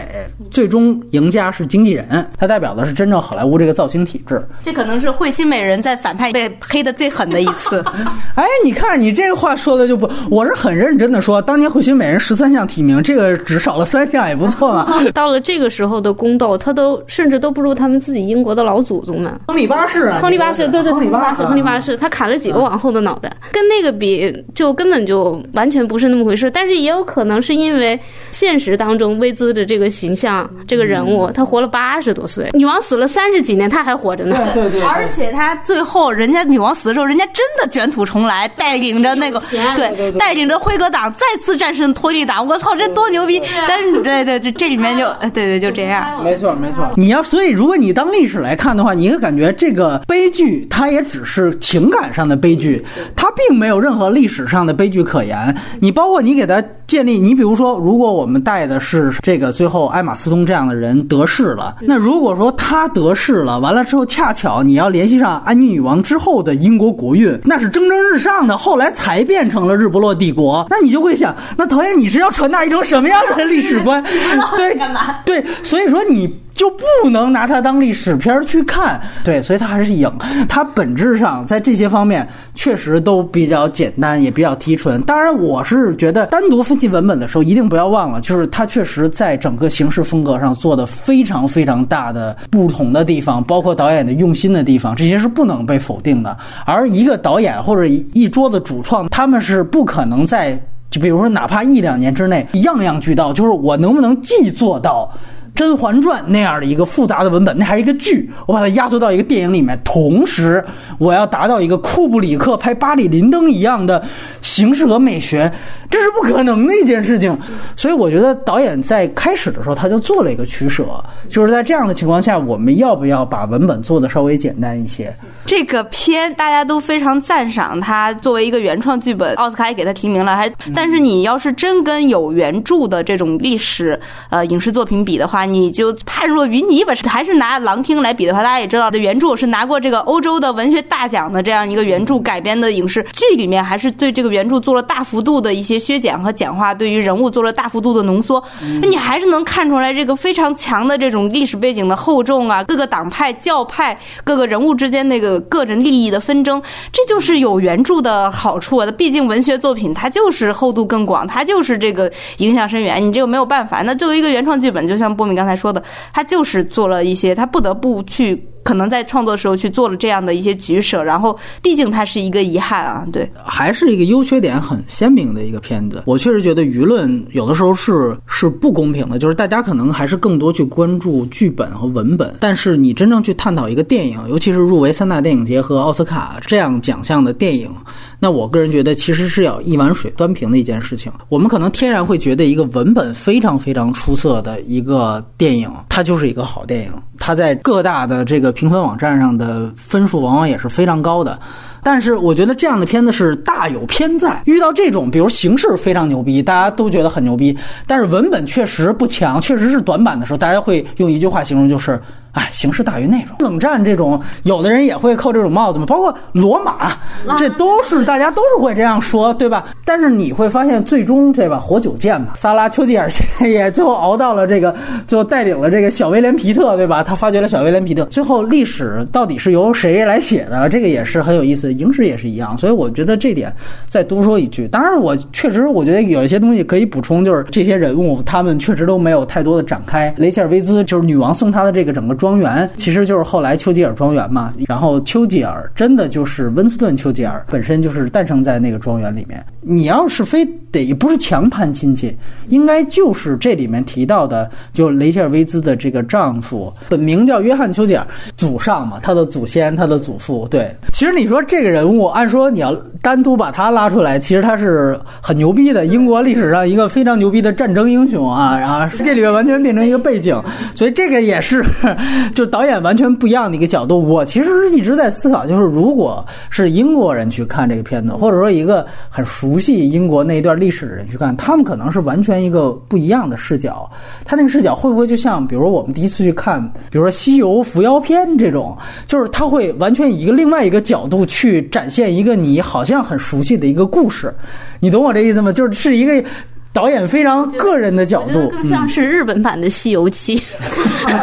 对，就是唐僧是宫泽理惠，然后那个那个想起圣武演的孙悟空，好像是好像是，就是看到那种违和感，那种奇怪的感觉，像是我们又不像是我们，但是为什么是这个样子呢？就一头雾水，一脑袋问号。对，你说末代皇帝也行，就反正它是一个完全不一样的视角，所有的美学也全都按照我的方向去来，以我的这个脑海当中的样子去还原，我也不去考据历史是怎么样的。对，可能更像是我们看井上镜的敦煌，以及那个敦煌的电影，把敦煌文化作为一个背景，然后讲了一个这个公主和什么什么战士的爱情故事，嗯，然后最后就变成化石了之类的。呃，然后我最后问你们俩一个问题啊，就在这个打分之前，就是你觉得，也我看好多人去讨论说这个片子有的可能都是标题党，有的说像这个。《甄嬛传》有的说像《延禧攻略》，还有说像叫《如懿传》，是吧？呃，就是就你们几个的观观影这个经验而言，你觉得这个片子它它比较像哪个这个咱们国内的宫斗剧呢？我觉得它的这种穿着古装说现代化的这个样子像《延禧攻略》，大家就狂吹一通说他们的打光啊、调色啊、什么什么莫兰迪色啊什么的，就这种在形式上嗯搞得很现代，让。年轻观众非常能能够接受的这种东西，我我我是觉得有一点点像的，但是这个艾玛斯通的这个角色像《如懿传》里的令妃。出身世家，然后沦落到底层，然后进宫之后就受尽凌辱，受尽屈辱，然后一朝上位就开始变得就是人不人鬼不鬼，非常的坏，然后最后就是成为最大的大反派。但至于什么像甄嬛啊、像如懿啊这种，那里面的那些女性们几乎都没有什么政治抱负，硬要往她们身上套的话，有点牵强。这个鲁韵子有什么高见？来，愧身为女性，我都没看过《如懿传》和《延禧攻略》，我实在我。也努力过，我努力过，对我都是零零碎碎的拖过那么几集，但是实在是，哎呦，我那个家长里短、鸡零狗碎的那种感觉，让我实在是难以忍受。如果一定要类比的话，看这个片子，我当时。不知道看着看着就想起了《大明宫词》来了啊！里面各派人物都带着一种，除了艾玛斯通以外，大家带着一种政治斗争的心态去进行这个类宫斗的这种这种做法啊！这个有就让我想起《大明宫词》，但是《大明宫词》好处在一点，你要现在把《大明宫词》看成一个有宫斗倾向的一个历史剧来看，你就觉得它里面宫斗也是巨巨小而可，对，跟这个后来的就没对，就后来那些居心险恶，你都在想，哎呦，编剧是怎么能想出这么恶毒的人物和手？段来的，真是佩服。大明公司里面的人，就大多数还是很正常的，就是带着一种政治利益或者个人利益去进行。但是他他把这种为什么大家看完不会觉得这些斗争手段低劣低幼呢？因为他拍的很虚。他他有一种写意的感觉，整个大明公司有强烈的那种写意感。但是我就看这个看宠儿的时候，始终觉得他对于这些斗争手段拍的，你要一定要放在我们国产剧的这个体系去类比哈，他拍的有点太实，所以你就不得不不去关注这个手段它低劣不低劣。是这样，对他他就是低劣呀。Sorry，就有一个感触，我都没看过，我就觉得不怎么样。就是艾玛斯通往里下药那段落，我就觉得这个，就说句实话，这首先想法就非常，谁我也能想，对吧？大家坐这儿哪个编剧都能想，就下药吧，操，就下药。完了之后没有任何惊险感、悬疑感，就是说你端上来，我以为比如两个杯子直接拿着端进去就喝，我操，这高尚的人也是都都傻是吧？就是这是黑谁呢？反正就整个甚至都没有任何迟。就是，你就感觉导演在这儿，编剧在这儿，就不做任何的这个设计，就来了。完了之后，后来没有任何悬念，就是骑着这个马倒倒，咣就倒。他做他唯一一个就是的，你看他还是跟美学去接，他那边去平行剪辑那个裸体的那大胖子橘子砸那段，他做这个东西。但是你不能掩盖你文本的这个没有设计感。哎，当场下，姐妹儿真是就是在我们的宫斗戏。里面这是不可能，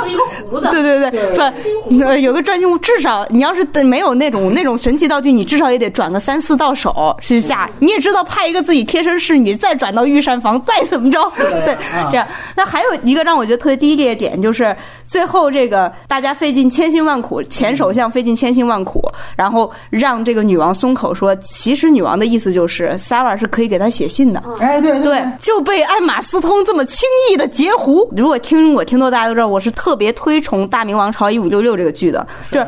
即在《大明王朝一五六六》里面，就是即使在这个严嵩、严世蕃就是严家父子权势熏天的时候，他们想把一个县令的奏章截胡有多难？他们得想多少种手段才能在程序上正义的把这个东西截下来，不让皇帝看到。最后还往往想的是，还是让皇上看吧，让皇上当场拿主意。你看，就是这是政治剧，政治剧就是你要遵循某种程序上的正义。对，给女王的信是何其重要！你一个宫廷女官当场给你截胡，而且他那儿还弄了一个细节，我看着莫名其妙，就是那个旁边的侍女说了一句，她说我要把信拿回来的。完了，他就扣完了就走了。我以为后边还有。下一张直接跟女王告密去了，他扣我两张。那个侍女就是当时在那个水里下火姐害他的那个那个胖子，就是那个胖子。我所以，我看到那儿，我对那一段就是稍微有有点可以理解，就是你的命是捏在我的手心里的，你当初害过我。就是那女王在她在说最近没有信啊，没有信啊，那个女官就站在后面，她不敢吭声啊，嗯，她不敢吭声，就是因为她知道自己。这个性命攸关，是捏在那个艾玛斯通手里的，所以这个地方其实也就是你勉强的是可以说得过去的，就是我是可以理解。就你包括什么，就是说。需要让当时的这个首相来跟这个那女王说说要不要写封信什么什么之类的，就这种情节的安排，我个人觉得都非常的扯。就是我觉得他们肯定会有更高级的方法去表述这个事情，甚至去转交这个信件。而且如此重要的信件，不可能是那么一大堆的这平邮快递拆快递的这，我把中间夹在这里边，这不是胡扯吗？就是。我看你是不是认同这个片子还是有所正向的表达的，哪怕别说历史，就是对于人物态度是有不一样的地方所在。那你最后一定要突出一个人物关系的呈现的结果。对，这个信其实是关乎于他因为被截胡了，所以他俩彻底就分了，对吧？那这是一个关键点。小三儿在这儿中间就是不让你拿，就是不让你拿。说白了就是我们举这么一个例子，就是他可以比如说放在一个什么家庭的关系当中，什么一个学校的关系当中。但是，当你把它构建在一个。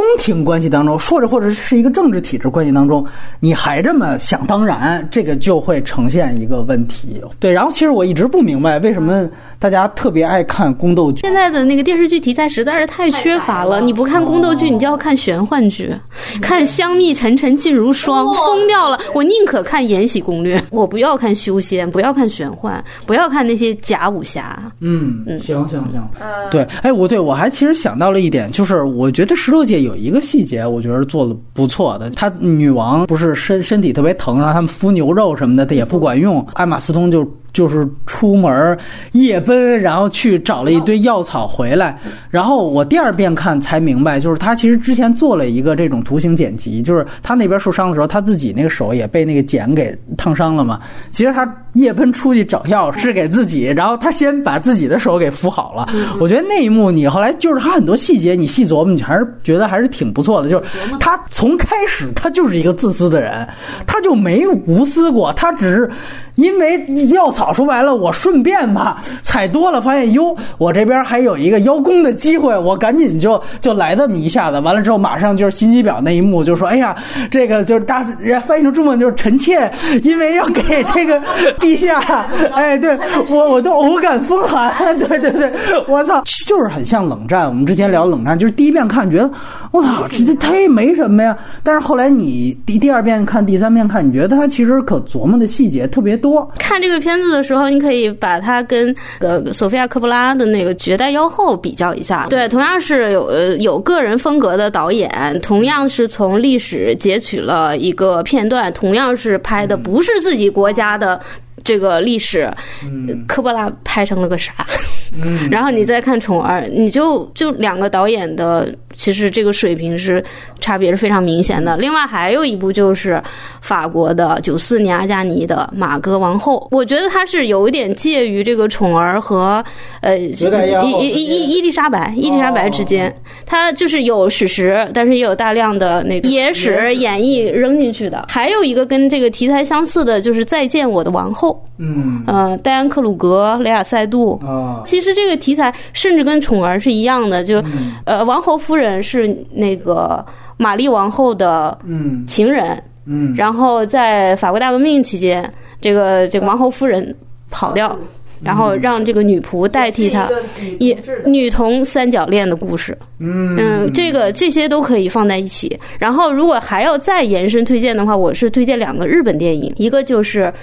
清虚会议》，嗯。还还有一个就是《官员》，一个是演绎式的历日本历史和正史的拍法的不同，因为三股信息，对 对，因为《清晰会议》是三谷幸喜编剧导演的，非常非常的漫画卡通化。片子被称为日本战国版的《建国大业》，就是当时可能是日本所有的有头有脸的明星在这个片子都会露一脸，就是真的是漫画化的呈现。然后另另外就是官员原田真人的最新二零一七版的官员，嗯然后因为他的原著的台本是司马辽太郎的。嗯所以这个就拍的非常的严肃，也经过严格的考证。嗯，对，哎，那我问一个问题，既然我们聊到外延环节，先说这些宫斗片儿，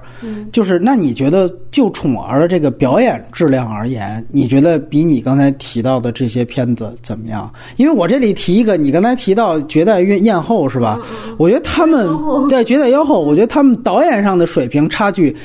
不如他们表演上的差距大，你知道吗？科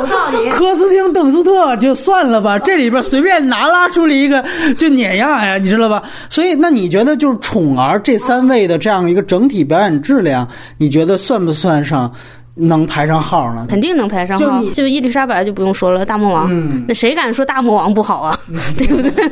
虽然我觉得他没有那么、那么、那么的好，但是他确实在片子里他的表演当年真的是一大冤案。然后维恩斯坦老师的一个得意之作嘛，对对对，哎，鲁韵子，先别玩手机，你聊聊你觉得相似的其他的这种呃宫廷题材片子。刚才小梁老师说有要找这种对比啊，我当时第一个就想起另一个柏林家的女孩儿。哎啊，对对，用小袁老师话来说，你要是先看另一个柏林家的女孩儿，你再看宠儿，你就觉得宠儿可高级，你知道吗？是这样 那那美学，哎呦，可有创新，整个洋溢着一种欧洲文艺分子的喜剧范儿。那另一个柏林家的女孩儿很像，为什么呢？也是国王在正中，两个女的在旁边儿。是这样，对，然后琼瑶拍的，啊，对，琼瑶拍法 哎，用了当时最最好的卡斯卡斯哎，没有一个英国人硬在里面演英国人那。卷福是英国人吗？哦卷福跟小雀斑，小雀斑卷福、小雀斑跟马克·里朗斯是，但他们都不是主角啊！你怎么能那时候他们都没红，你 也这样说。对，那那时候看的时候都不知道他们是谁，后来才知道，哦，这不就是内压吗？对，那也有大家眼中的演技之神，那谁，波特曼，都波特曼老师。你看波特曼演一个英国贵妇，给演成什么鬼样子？对，就就感觉是一个哈佛一个有心机的女学生想去搞定男老师那种感觉。就是跟那个《都铎王朝》里面那个小玫瑰，她都没法比，真的没法比。小梅娜塔娜塔莉多莫的那个安妮柏林演的很好，非常非常好。一个一个角色两两个版本，什么什么影后，什么学霸呀，就那么回事儿吧。然后另一位就是当时还没有对对对，斯嘉丽·约翰逊老师就就演一傻白甜，果然就真是傻白甜。就当年的我还很很年幼，我还没有看过这么多片子，经历过人世的沧桑，我也知道那不是那么回事儿。一样也是宫斗啊，这两个女女主角的这个次第的上位史对，。她是亲姐妹，哎，亲姐妹都是为什么叫另一个柏林家女孩？因为她们都是柏林家的两姐妹啊。对，哎，对，就是你就把它当成一个大制作、超大制作狗血琼瑶剧来看就行了啊。但是还是那句话，你要先看这个，再看那个，你才知道秋香她就是美女。对，这个是一个。然后呢，伊丽莎白大家推荐过了，我还有一个，我觉得其实可以推荐一个大家比较小小清新口味的一个算不上宫斗剧的宫斗剧，就是那个年轻时的女王，年轻的维多利亚，维年轻的维多利亚，维多利亚，对对对，艾美丽·勃朗特演的。这个风味啊，它有点不同。就是英国人拍自己的女王，尤其是他们他们有几个代表性的这几个大女王啊，对维多利亚女王，她不拍她后期很多的就跟英国这大英帝国、日不落帝国的命运沉浮，她拍她年少时的经历，哎，爱情，包括她在宫廷当中怎么样艰难求存。虽然说这片子格局小，大家当时都这么说，但是演员表演也好，服化道也好，整个片子的完成度，包括他那种略带一种小清新风味的宫斗的细节，你都觉得是很别致。我当时看完就觉得这只能用别致来形容这个小片，这也是一个可以推荐的。然后就是我在刚才的评论里面也推荐过很多次的《狼厅》，是剧，呃，我们只能像电影版。哎，这也也行吧，你也介绍几句吧。您别这么勉强呀！《听这个剧是我觉得我近几年看英国历史剧里面，无论是演员表演、质感、服化道，就文本的厚重性，我刚才也已经说了，都是第一流的，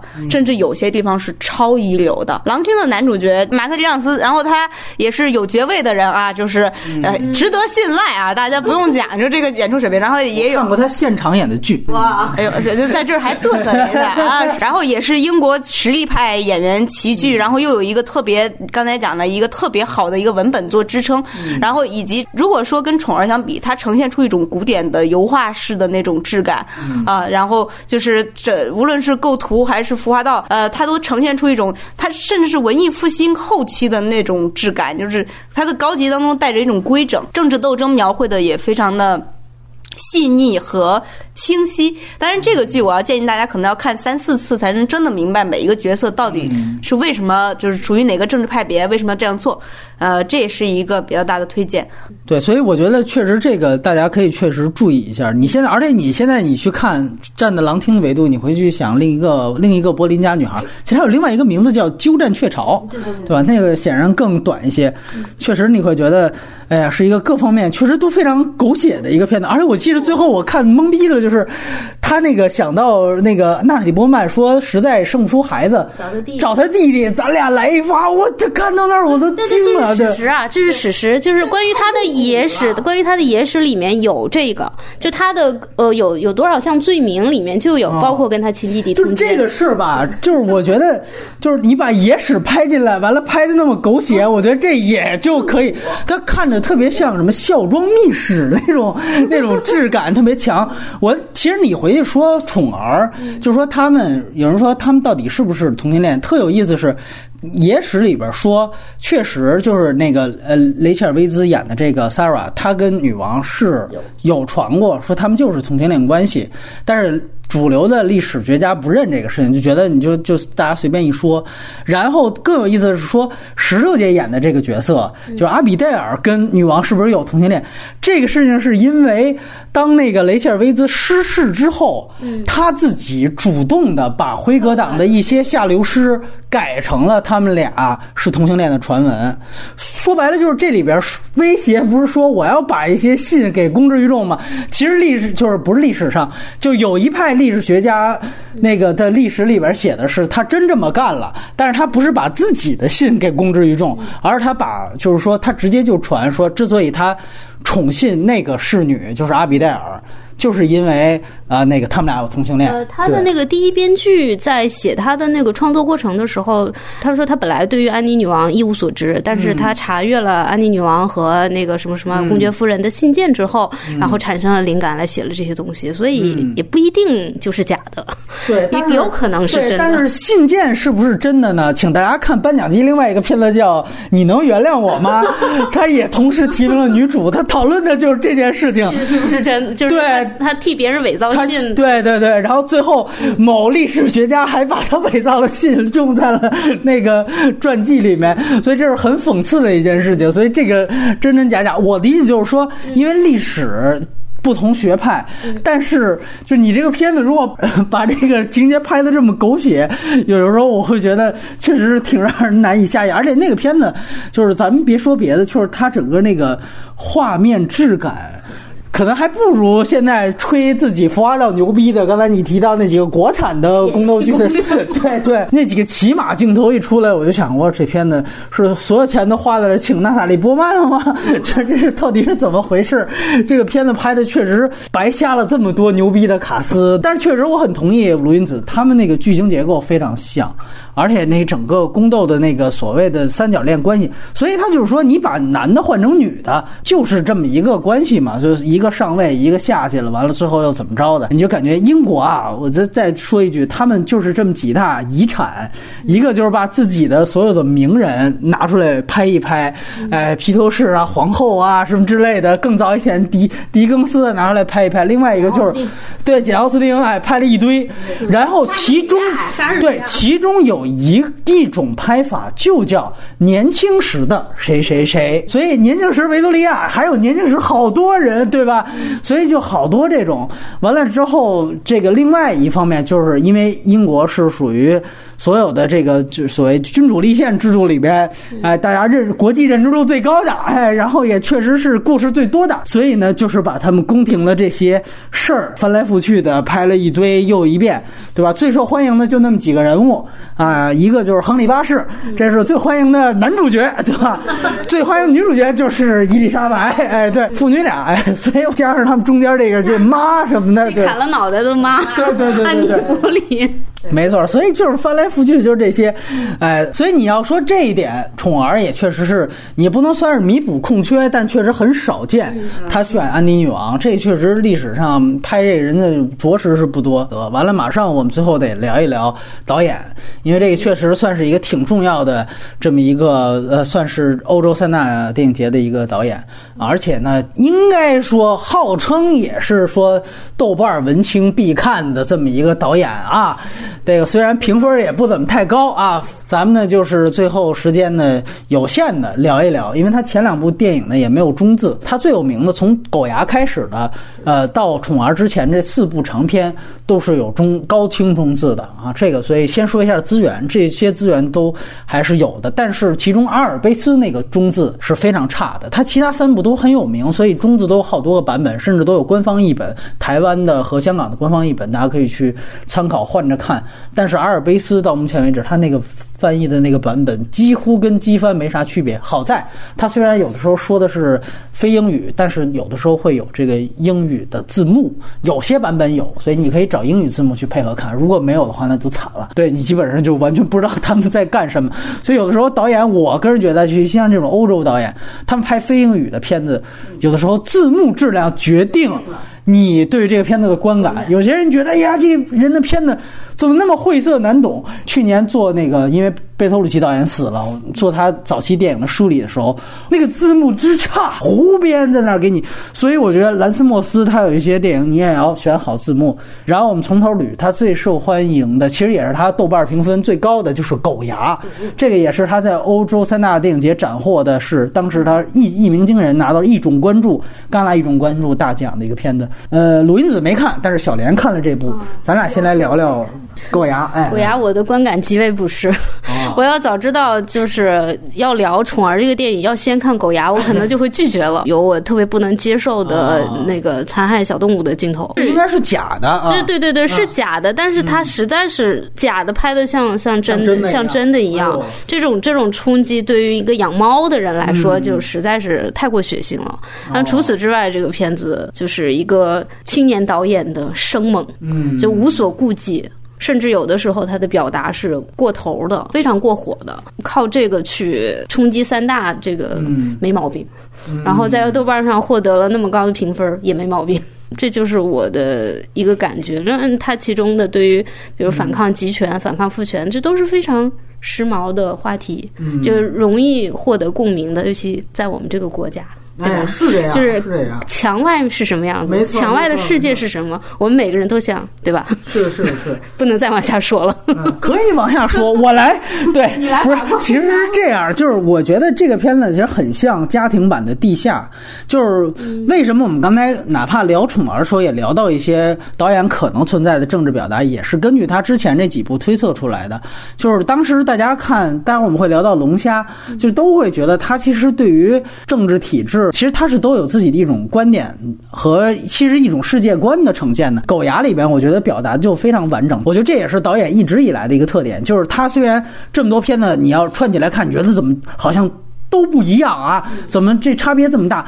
但是我个人觉得，其实他都是特别擅长是以一个家庭关系，简单就几个人的关系去呈现他所有的表达。所以有的时候它是一种以小见大，但有的时候可能到宠儿这儿，有人会觉得是不是你这又过于简单或过于提纯？但是总之，他总是会。着重于就是，其实就是在讲一家人，或者就这么几个人，他这个关系，然后去呈现他的想法。那在这个狗牙里，我觉得确实觉得他整个的这个表达其实也不复杂，所以我觉得大家也都觉得能看明白。尤其中国人嗨这个事情，原因就是在于他有一个非常清晰的比喻，就是父权形象。他把他们家的狗训专门训训狗场去训练去调教，完了之后通过那样一幕去呈现哦他们家的关系，就是对方跟。跟他说，那个你的狗还不能拿走呢，因为我们调教狗是需要五个步骤，然后一二三四五，他通过这样的一个。情节去交代哦，这个时候他反哺是告诉你，他这个家庭方式，他也是这么对待他的家人的。其实有这样的一个，相当于那个情节是他这个这个东西的说明书，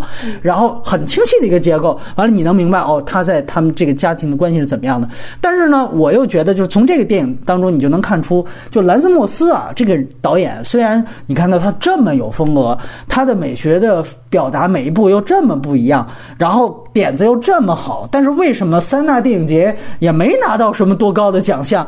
我觉得有一个非常大的问题，就是他其实是一个创意先行和概念先行的导演。是的，这是一个，就他是一个绝对的高概念导演，就他非点子，就是如果这一家子里面的爸爸，就像训狗场里面的人一样去训练他们家的孩子会怎么样？我就就这个拍一个片子。但是为什么这样？他这个最后前因后果什么的，我也不细展开，这个不是我要讨论的重点。我把这个模型给你。呈现出来了，你觉得酷炫，我也觉得挺好。行，这事儿就结了。拍成这个完成度，大家觉得也还不错，那我就接着一个点子接一个点子去拍，我就换概念就完了，我换高概念就完了。所以这是它的一个特点。但是呢，就哪怕哪怕拿这个标准去看《狗牙》，我觉得就算它所有的世界观呈现里面比较完整的一个片子了，完整性上是不错。可是我个人我觉得这个片子，我个人观感还好，我觉得不如他后两部《龙虾》跟《圣》。如此那么完善，但是我确实觉得就是这个墙筑一个墙，然后墙外的世界怎么样？然后最后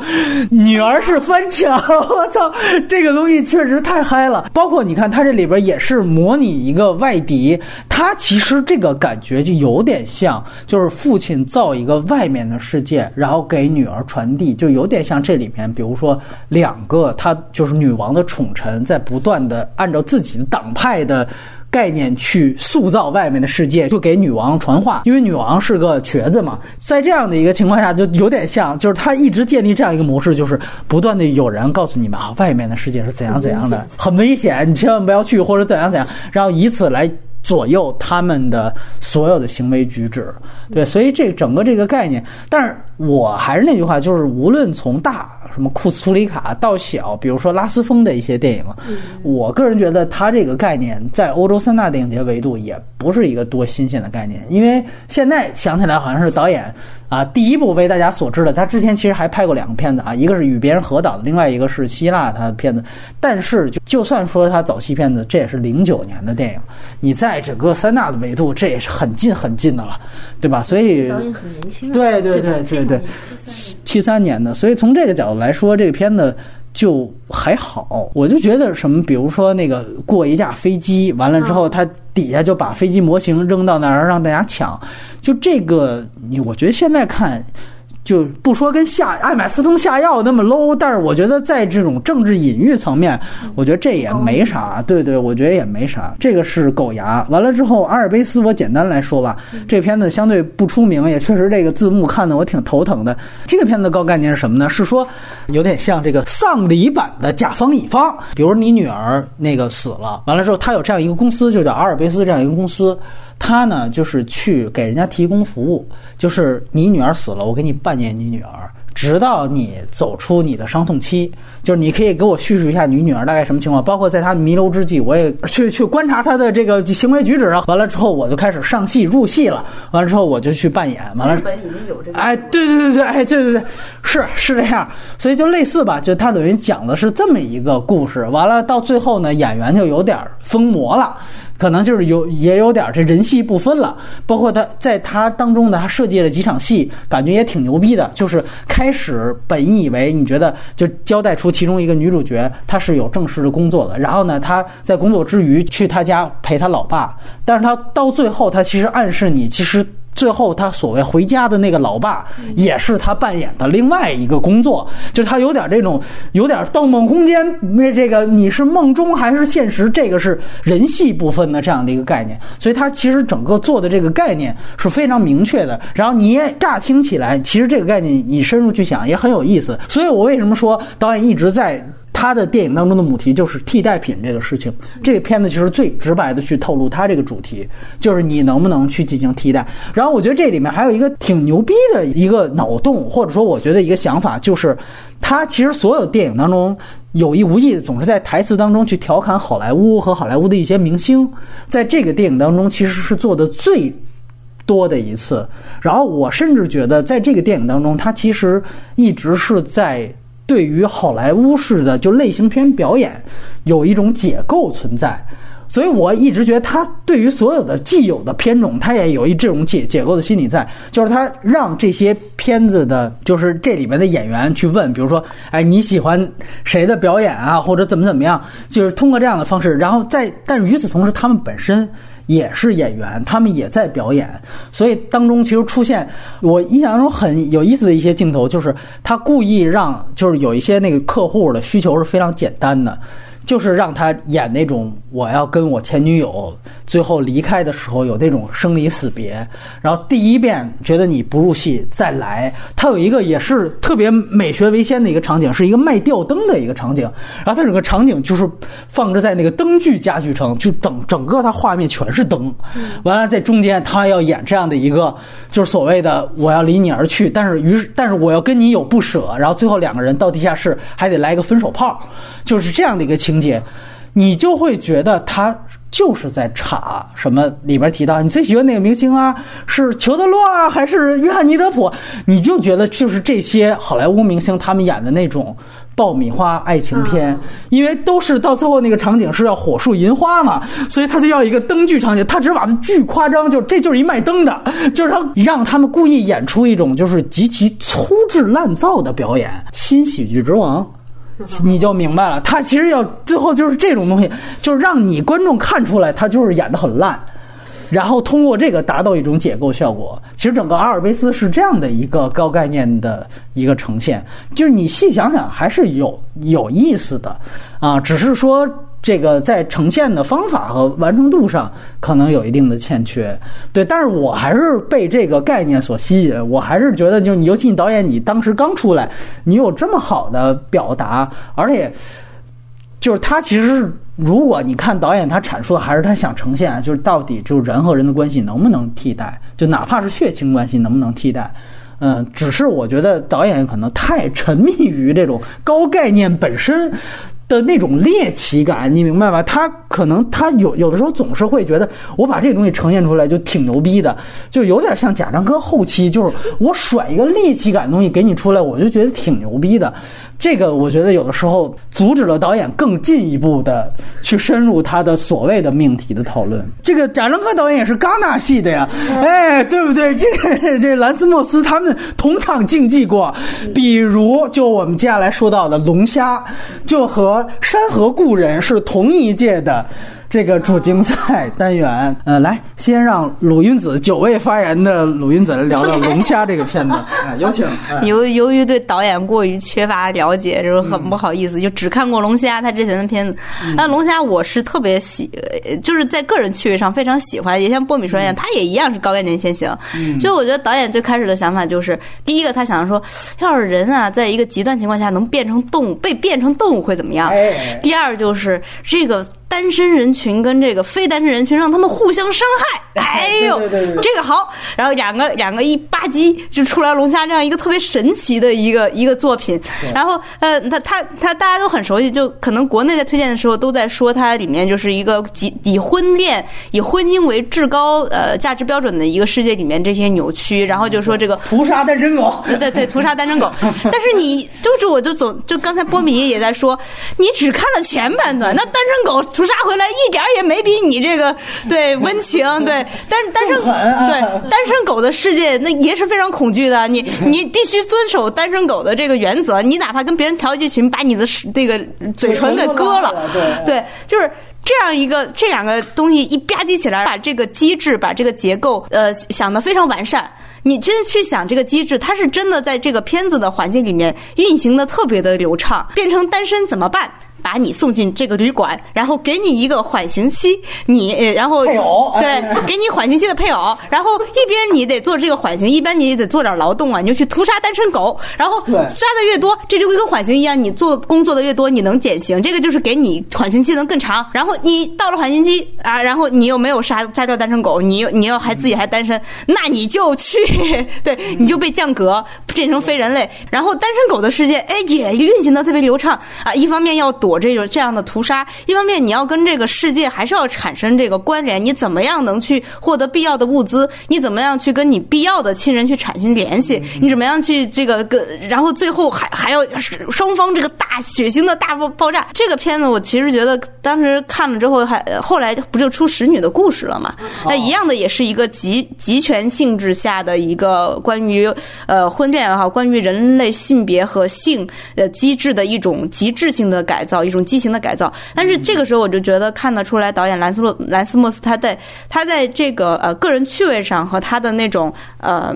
审美情趣上的，我还是要说用高级感这个词儿。你看，你看这个龙虾这个片子是特别残酷的，它的那个它的整个机制也好，它它的暴力也好，大家也说了不少。但它残酷之中有一种，它依然有那种异样的幽默在里面，就 包括男主角说我想变成一个龙虾，而且还列了一二三四这么这么有理由的东西，已经想好自己最后的退路。对，因为龙虾可以活一百年，那个好笑的点真特别的奇怪，它每一个好笑的点都是如此的神奇。集权和恐怖当中，它依然有一种人人性的幽默在里面。这是我觉得导演的性格当中，他他有对暴力、暴力，他对集权，他对于情欲的一种呃非常透彻和一种非常压力巨大的透视，但他同时又保留他自己的本身那种特殊的幽默。他对我来说是特别可贵的，就作为创作者来说特别可贵的一点。很有意思。来，薄小莲再来聊聊龙虾。对，我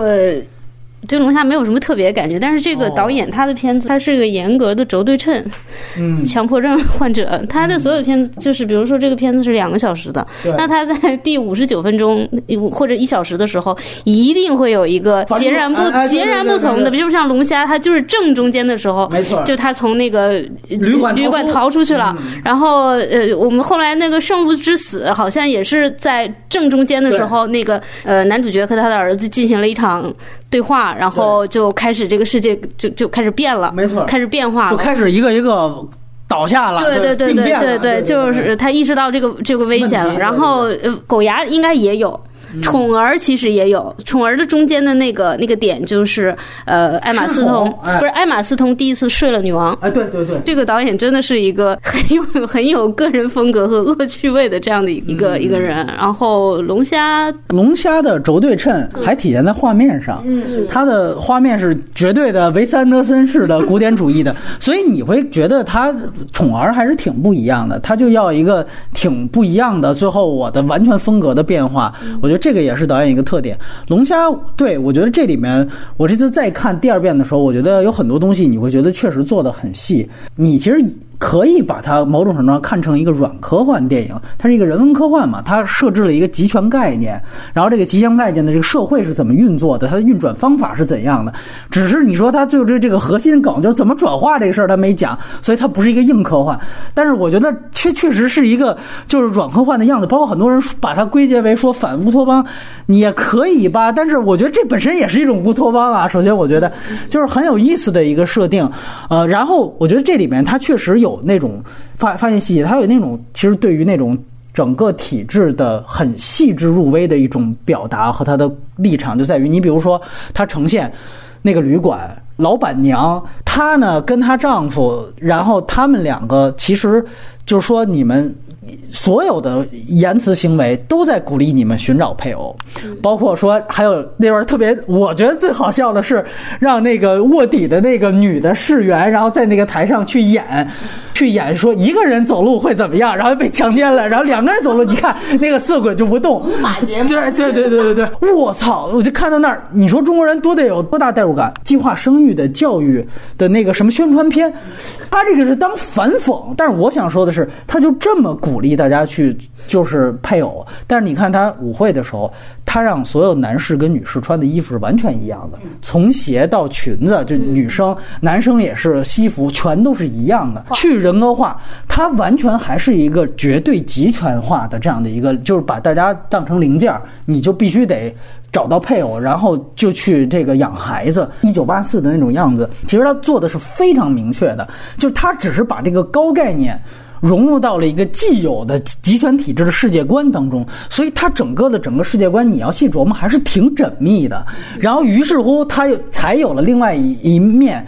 当然，你也会觉得这是一个很套路的一个设置，就是游击队那一边，同样别看他们是革命的人，他们同样是残忍，甚至是更残忍的一面。刨出什么什么狂虐单身狗吧，这逼那个，就这些，这所谓的。这个这个噱头和高概念，它本身其实是一个非常缜密的一个社会科幻的一个基底。这个基底我觉得做的特别扎实啊。由于它比狗牙从一个家庭扩展到了一个社会，所以我个人觉得反倒这一部是我觉得它相对来说最高级的一个片子。但是我不得不说，它有一个挺大问题，就是虽然我。并不认为就是说他前半部分在酒酒店，就是这是广泛评价，酒店特牛逼，酒店一流，出了酒店三流。呃，我虽然不这么认为，但是我觉得他最后二十分钟确实有点太拖沓了，而且有一点点确实，他就这个导演，我也不得不说，他在文本的严谨性和这种这种具体的动作逻辑的设计上，他没有任何的想法。这就跟盗药，阿玛斯通盗药是一个级别。雷亚塞杜把那个科林法院都发现他有问题了，说你给自己把土给填上什么的，完了之后就填在那儿了。完了，接下来一幕完了他就出来了。完了之后接着去演下面的剧情，就他有好多这样的剧，包括我最受不了一幕是，他们去在那个雷亚塞杜经常去看他父母嘛，然后他俩就趁机。扮演夫妻的时候就直接热吻，我操！就在这两集之后，还用你发现那日记？你这当时出来不就直接得枪毙吗？还而且前面铺垫的就是说，只要我发现有任何端倪，不仅是血吻，还得血交，我就盼着最后你肯定这血交得用上。妈的没用，我就觉得这个毫无毫无逻辑。就是那你作为一个就是这么一个毫无血性的女强人啊，话事人，你这个最后你这个。太这个戏剧矛盾没建立起来，就还是有到最后就是宠儿这种，就我等着你后边还一番呢，没有啊，大哥。所以我觉得就是中国观众喜欢看这种，就是你最后残酷的阶级斗争得来，你得见血。就这个片子没上来，我确实觉得他在这方面就没想，所以我说他就是止于高概念嘛，就是这个我觉得确实是问题啊。是把那个威兹给弄瞎了嘛？啊，对，弄瞎了可以。惩治，比如说我，你你你们你们两个人相爱，然后我惩罚你的方式就是把你最爱的人给给给残害了。嗯，然后看接接下来的这个情况你是怎么处理？你要不跟他一起瞎，还是说你们要怎么样？就是就是一种。怎么说呢？哎，但是我我知道这是一种强行 强行挽尊了。我我我知道你那理解，我知道你理解。最后来一画皮嘛，对吧？画皮二的就我就不说那事儿了，就是因为他也是悬而未决嘛，就是他可能最后就逃走了嘛。就我觉得这个还还是挺有意思的。但是就是那你最后就是你又把他给埋起来，然后是是个啥意思？完了，包括然后包括那个就是就是还是刚才说非得发现日记，你俩才那怎么样？就是。它后边所有的这种具体动作逻辑，你要一场戏一场戏分析。比如我们今天开一。长节目就聊龙虾，那这槽点肯定多了去了。对对对，那那我赶紧给龙虾挽个尊啊！这当然说这个导演一贯在文本上的问题，但是我现在再看龙虾，我有个强烈感觉，导演作为一个嗯年相对年轻的一位导演来说，他在选角和对角色表演把握上，对演员表演把握上有巨大的能量。对对，就是我们现在回头去看龙虾，你觉得这个阵容怎么样？说句实话，牛不牛逼？科林·法雷尔、雷亚塞杜、呃雷切尔·威兹再加本卫肖四个一线。还有那个约翰 C 赖利，对，约翰 C 赖利这样一个卡斯，然后又是天南地北不同的表演表演方法，他不同国籍、不同表演方法的人，在这个片子里极度统一，都有自己的光彩。就是你基本上一露面，一两分钟之内，这个角色、这个人物的性各方面，然后表演上的亮点全出来了。就是我强烈的感觉，就是导演作为一个真的，就他在龙虾之前已经没没驾驭过这种卡斯的，对。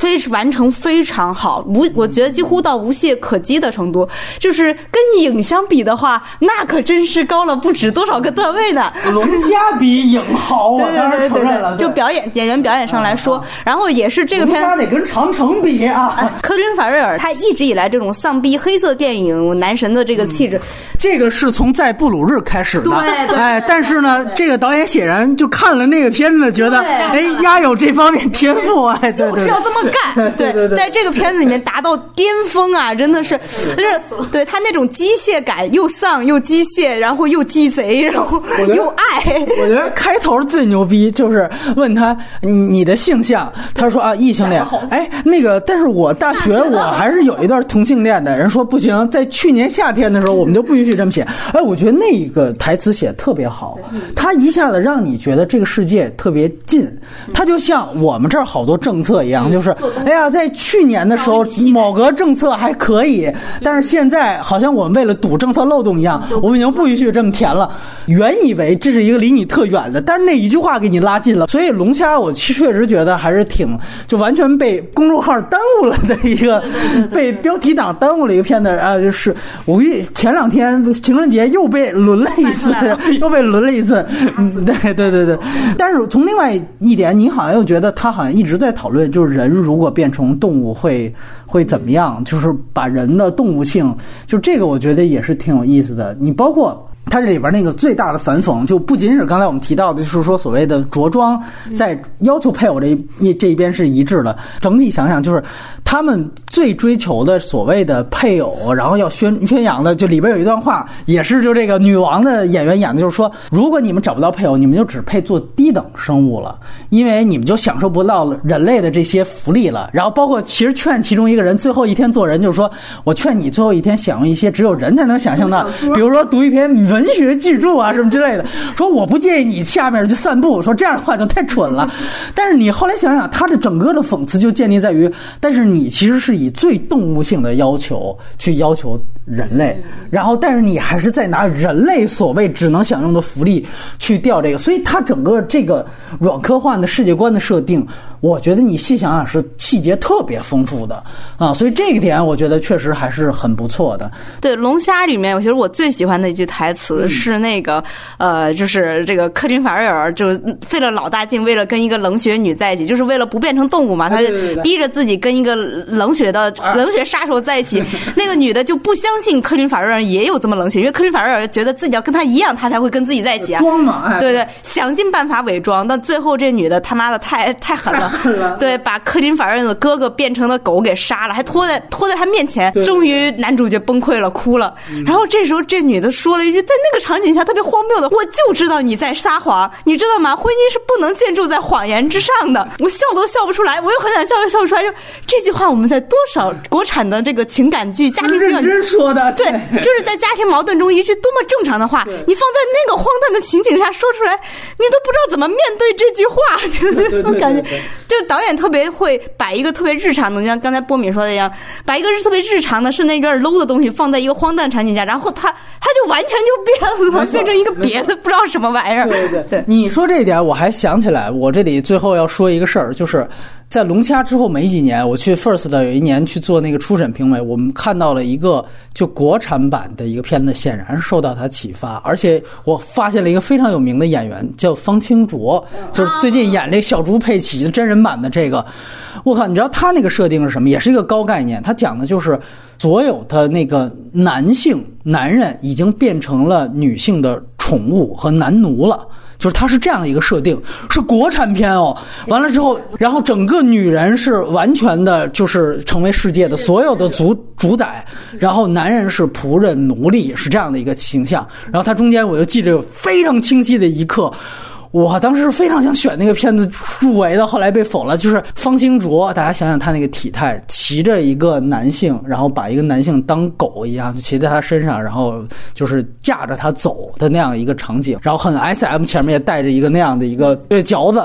我操！就当时看到那样，所有的那种假文艺跟真傻逼片子里看到那个片子，我他妈一种看到 cult 片的感觉。完了之后，我非常明确的明白，他其实就是做的这个概念是典型的受龙虾的启发什么，然后一度就真的是在最后我们讨论的范围内。然后我和另外一位评委应该也可以说吧，就是大奇特，我们两个是特别喜欢这个片子的。我们也上过我们节目的锻炼，对此就暴怒，我就觉得我操，你们怎么能选这个片子？就觉得这简直对我们影展的一种亵渎。就是你你他，我顺便说一句，我们那届就是八月。的那一届，就是八月被选出来那届。然后我后来一直还想在豆瓣上去找那个片子，就一直没有找到，我甚至都忘了那个片子的名字。但是我真是觉得，就是嗯，龙虾这样的片子，虽然它执行的很烂啊，就是没显然没有龙虾好，但是我个人觉得，就是这种能在国产维度出现。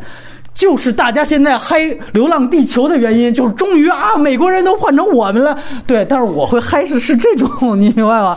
哎呀，我真是觉得那个片子谁要记得片名，一定要告诉我一下。对对对，哎呀，有一点遗憾的。对对对，我觉得这个就是龙虾留给世界电影的一些遗产吧。对我们期待着拍一个什么小龙虾什么之类。对，然后最后就是《圣路之死》，是他宠儿之前最近的一个片子。因为这个导演是希腊人嘛，然后到《圣路》。之死，他回归到了一个希腊神话。希腊神话，对 对，这个不知道他当时是怎么是是有一种这种回归本土的感觉啊，还是说有两部已经打出了名气的片子，然后有一个这样的一个回归？我可能是可能是这么想。这个片子豆瓣评分好像还挺低，特低，六点七分，对对对，就是真的。对不起，这个片子的质量。嗯，这片子又用了克林法瑞尔，对，然后更大的卡斯是尼克尔基德曼，对，所以你看到他这卡斯确实是一步高过一步。对这个片子，但是我刚才复议。鲁云子一句就是，我觉得他选演员确实选的非常准。他不是说像咱们国内一些导演，就是说，你当你有机会使用明星之后，我原来是一个文艺导演，后来我有机会使用文星明星，我就不会用了。我操，汤唯就那样了，就 哎，不是，就是反正就那意思啊。但是我觉得就是你这点，你像人家兰斯莫斯学院真牛逼，就是他用明星用的绝对对。其实我觉得他还有另外一个主题，就是他永远在把性。就是性关系给外化成其他动作，这是他影片的一直以来一个特点。你也不能说是一主题，这是一种他的表现方法。就在这里边，他用尼克尔基德曼，这是抓到哪儿的？就是抓到库布里克原来大开眼界。就是他把这个人其实有一种性冷淡气质，看这个电影你就觉得他跟科林法瑞尔两个人坐在床上，属于什么事情都可能发生的那种。我操，就是太圣洁了，就是那种感觉。他们要向神表达他们的忠义，他们就是那些圣徒，你知道吗？就是拉扎罗，我在看拉扎罗，就是这种感觉。我操，太他妈牛逼了！就这个选的，然后大家别忘了里面演魔鬼的这个人，巴里基 奥根。诺兰就是看了这个片子，选他当了敦刻尔克的男主角呀，后来才演了《美国动物》，也是一个特别讽刺、带有讽刺性质的黑色喜剧的东西。我觉得特别准，就是这个导演不仅说我用好大明星，我还能时不常的去发掘这些年轻演员、小孩儿。我觉得这都是挺牛逼的一件事。我觉得他对于演员调教这方面，我觉得绝对算是一等一的。咱不能说说宠儿啊，马思聪原来也提名了，那老演员也会演，你不能这样讲。他因为他有这么强的风格，你往往你说导演这么强的个人风格，有的时候会抹杀表演，而抹杀而一般突出表演的片子，比如说《铁娘子》，你能看到《铁娘子》有什么导演风格吗？美学你早就忘了了吧？对。这就是梅姨她不会去跟大导演合作的原因，但是兰斯莫斯就是有这个能力，这就是一种相当牛逼的导演天赋。我既能传递我的所有的导演表达，我作者性我的美学，同时这些表演是非常一流的。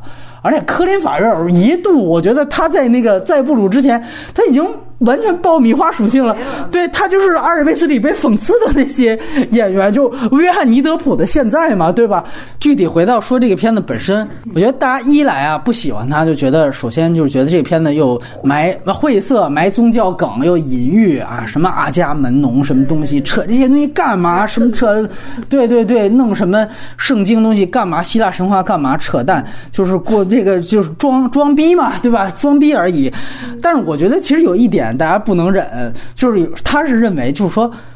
到最后他也没解释为什么。就中中国观众其实是要这个东西的，就是你得给我一个解释。他这个片子的核心概念是什么呢？就是啊，这个克林法瑞尔他认识了一个这个小孩，原来是害死，好像害死他爸了。完了之后，这小孩给他做了一个好像诅咒一样的东西，就说你要是不跟我好，你要不跟我妈好。那个你孩子就会一个个接着开始四肢瘫痪，完了总有一天要一二三四五的步骤，就是痛苦的死去，然后你在他们中要选一个，起码要去献祭。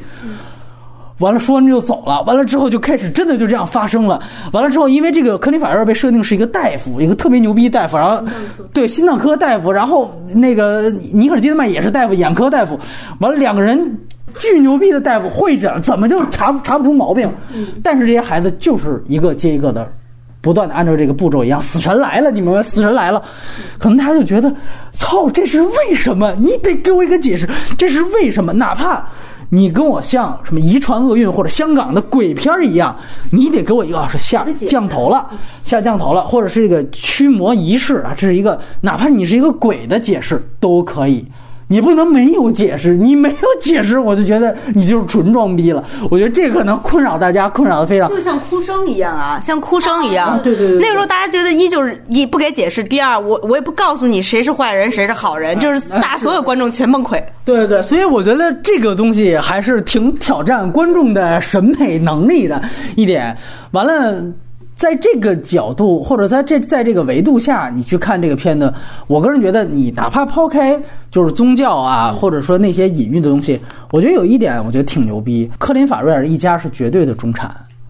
啊，而且是对他其实，而那个，而他其实做了很大的对比，就是整个恶魔所处在他们的那一家的设定就是平民。我觉得他这个电影，如果你要说他还仍然有一定的社会表达的话，他其实也是在通过这两个家庭冲突，说白了就是一个说白了就是一个那叫什么中中国有那种就是一个医闹和一个真正的全美最牛逼医师去打乱他的生活的，其实他其实就面临这样一个问题，然后。尼格尔基德曼，你记得他不断的骂克林法瑞，就是你他妈还是个男人吗？其实就是那种，就是美国就川普眼里边呼唤，就是说呼唤起美国老白男，你们已经早就不是你们原来的那种样子了，你知道吗？就是已经完全被你们那些附庸风雅的东西所包围的，也也实际上有这样的一个表达，就一直在激那个克林法院，所以后来把他逼急了，就说来，你过来跟我到地下室，然后就发现那个对，把那小孩绑起来，我觉得。那一幕特别重要，就是他一直在站在一个维度，就是我静静的观察一个好像很甜美的、非常和谐的一个中产阶级家庭，然后他们是不用为他们任何的过错或者所谓的原罪负责的。但是这个时候，我给你硬来一个，这就是一个魔鬼，他需要让你付出代价，你怎么办？我觉得这个概念本身，它是抛出来它是有意义的，它其实本身就是一个相当于我本身建立的就是一个社会实验。那他们怎么办？对吧？你看，我操，各种马上慌逼了。完了，夫妻之间那种不信任，把把他们之前说哦，原来你还出轨啊什么之类的，就是对吧？两两方其实全都有。然后后来移植到了宠儿的镜头，就是尼克尔基德曼为了获取她丈夫究竟有没有原罪，有没有这种医疗事故的这样资料，去给那个麻醉师在车上打飞机。就那一段，我觉得这导演啊，他有几大癖好，就这是其中一个。打飞机他太多了，就是这不是一次两次了啊！这个《宠儿》里边也至少两回。有一种，然后另外一个癖好就是吃手，你不觉得吗？他想表现两个人的性关系的时候，就是龙虾也有，然后那个那个更早以前的狗牙也有。舔另外一个人的身体，就是他对于性的几种表达，在他所有电影当中的方式都是一样的，特别性冷淡，你知道吗？你看完他的片子，我操，你就任何兴致都没有的那种感觉。所以我也觉得，就是他一方面，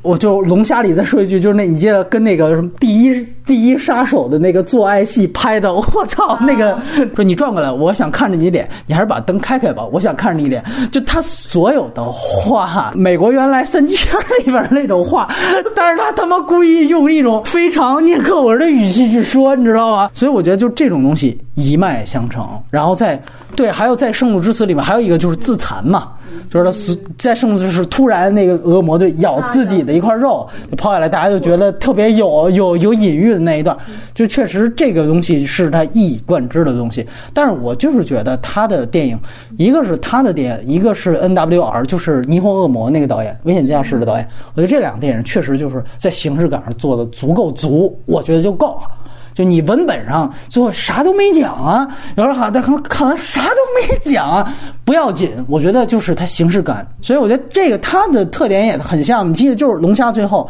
割没割眼睛不知道，完了那个其实最早狗牙你记得吗？就是它到底是不是在那个后备箱闷死了，还是就一直给它给了一个三十秒镜头，就大家期待它要不要跳出来？其实跟那个龙龙龙虾最后是一样的，就是就是不给结果，然后马上断。其实我觉得这种东西都是很相像很相像的，就是我把这个范儿做的很足就完了。所谓欧洲电影或者整个我们说现在当代影坛的一种存在，我觉得特别好。就是我们很欣赏这种有自己个人风格的，对吧？要不然那么千篇一律有啥意思呢？整体而言，我觉得前面的这几部，从观感来讲，我觉得《圣路之死》跟《龙虾》观感都特别好。呃，博小雷要推荐你最喜欢哪部呢？把《宠儿》也算上的话，嗯，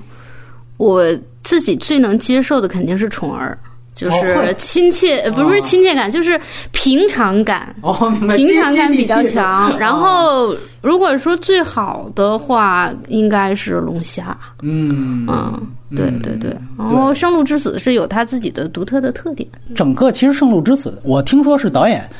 开始就很早就筹备《宠儿》的这个剧本，他是在剧筹备过程当中去拍的《圣路之死》，所以他有典型的习作。他中间应该是用了什么辛辛那提还是哪个医院？就他整个那医院的全景给的，就缓慢的推，就是推焦。哎，这种方法和包括那种就是大全景的展示，我觉得他其实都是在为《宠儿》在练习。包括他已经开始使用刚才我们介绍的就十毫米的广角镜头去做。零星的广角镜头的实验，包括你记得有一个场景是那个恶魔最后总是在那个餐厅里跟他们相对，他有几个也是要需要展现所有的从从景深到到到前景都要清楚，他就用那种广广角镜头，对对对对对对，对对，他我我觉得他确实就已经在找这种空间关系的感觉了，因为你每个镜头设计你都要找感觉，我觉得他在《圣之子》已经做了大量的这种实验了。但是反倒我觉得在那个片当中，嗯，也是适合了。但那个片子不是那么出挑，那个就这种什么广角这种东西不是特别出挑，对，所以我觉得整体而言是可以看一看。尤其我操，他那个布景也确实挺牛逼，整个那个医院他选的就是那种，就是美国最好的那种就医疗中心，然后所有的那种就病房全都是那种特别高级的那种卧室一样的，然后包括会客厅也一样，他就在那儿找那会客厅去推。哎呦，所有的景景致和那种布景特都特别性冷淡，你又觉得特别高雅，又特别性冷淡。哎呦，这个导演确实是，我觉得这是真是把自己个人体验，我觉得好多个人体验和个人想法全都能够表达出来的一个一个片子。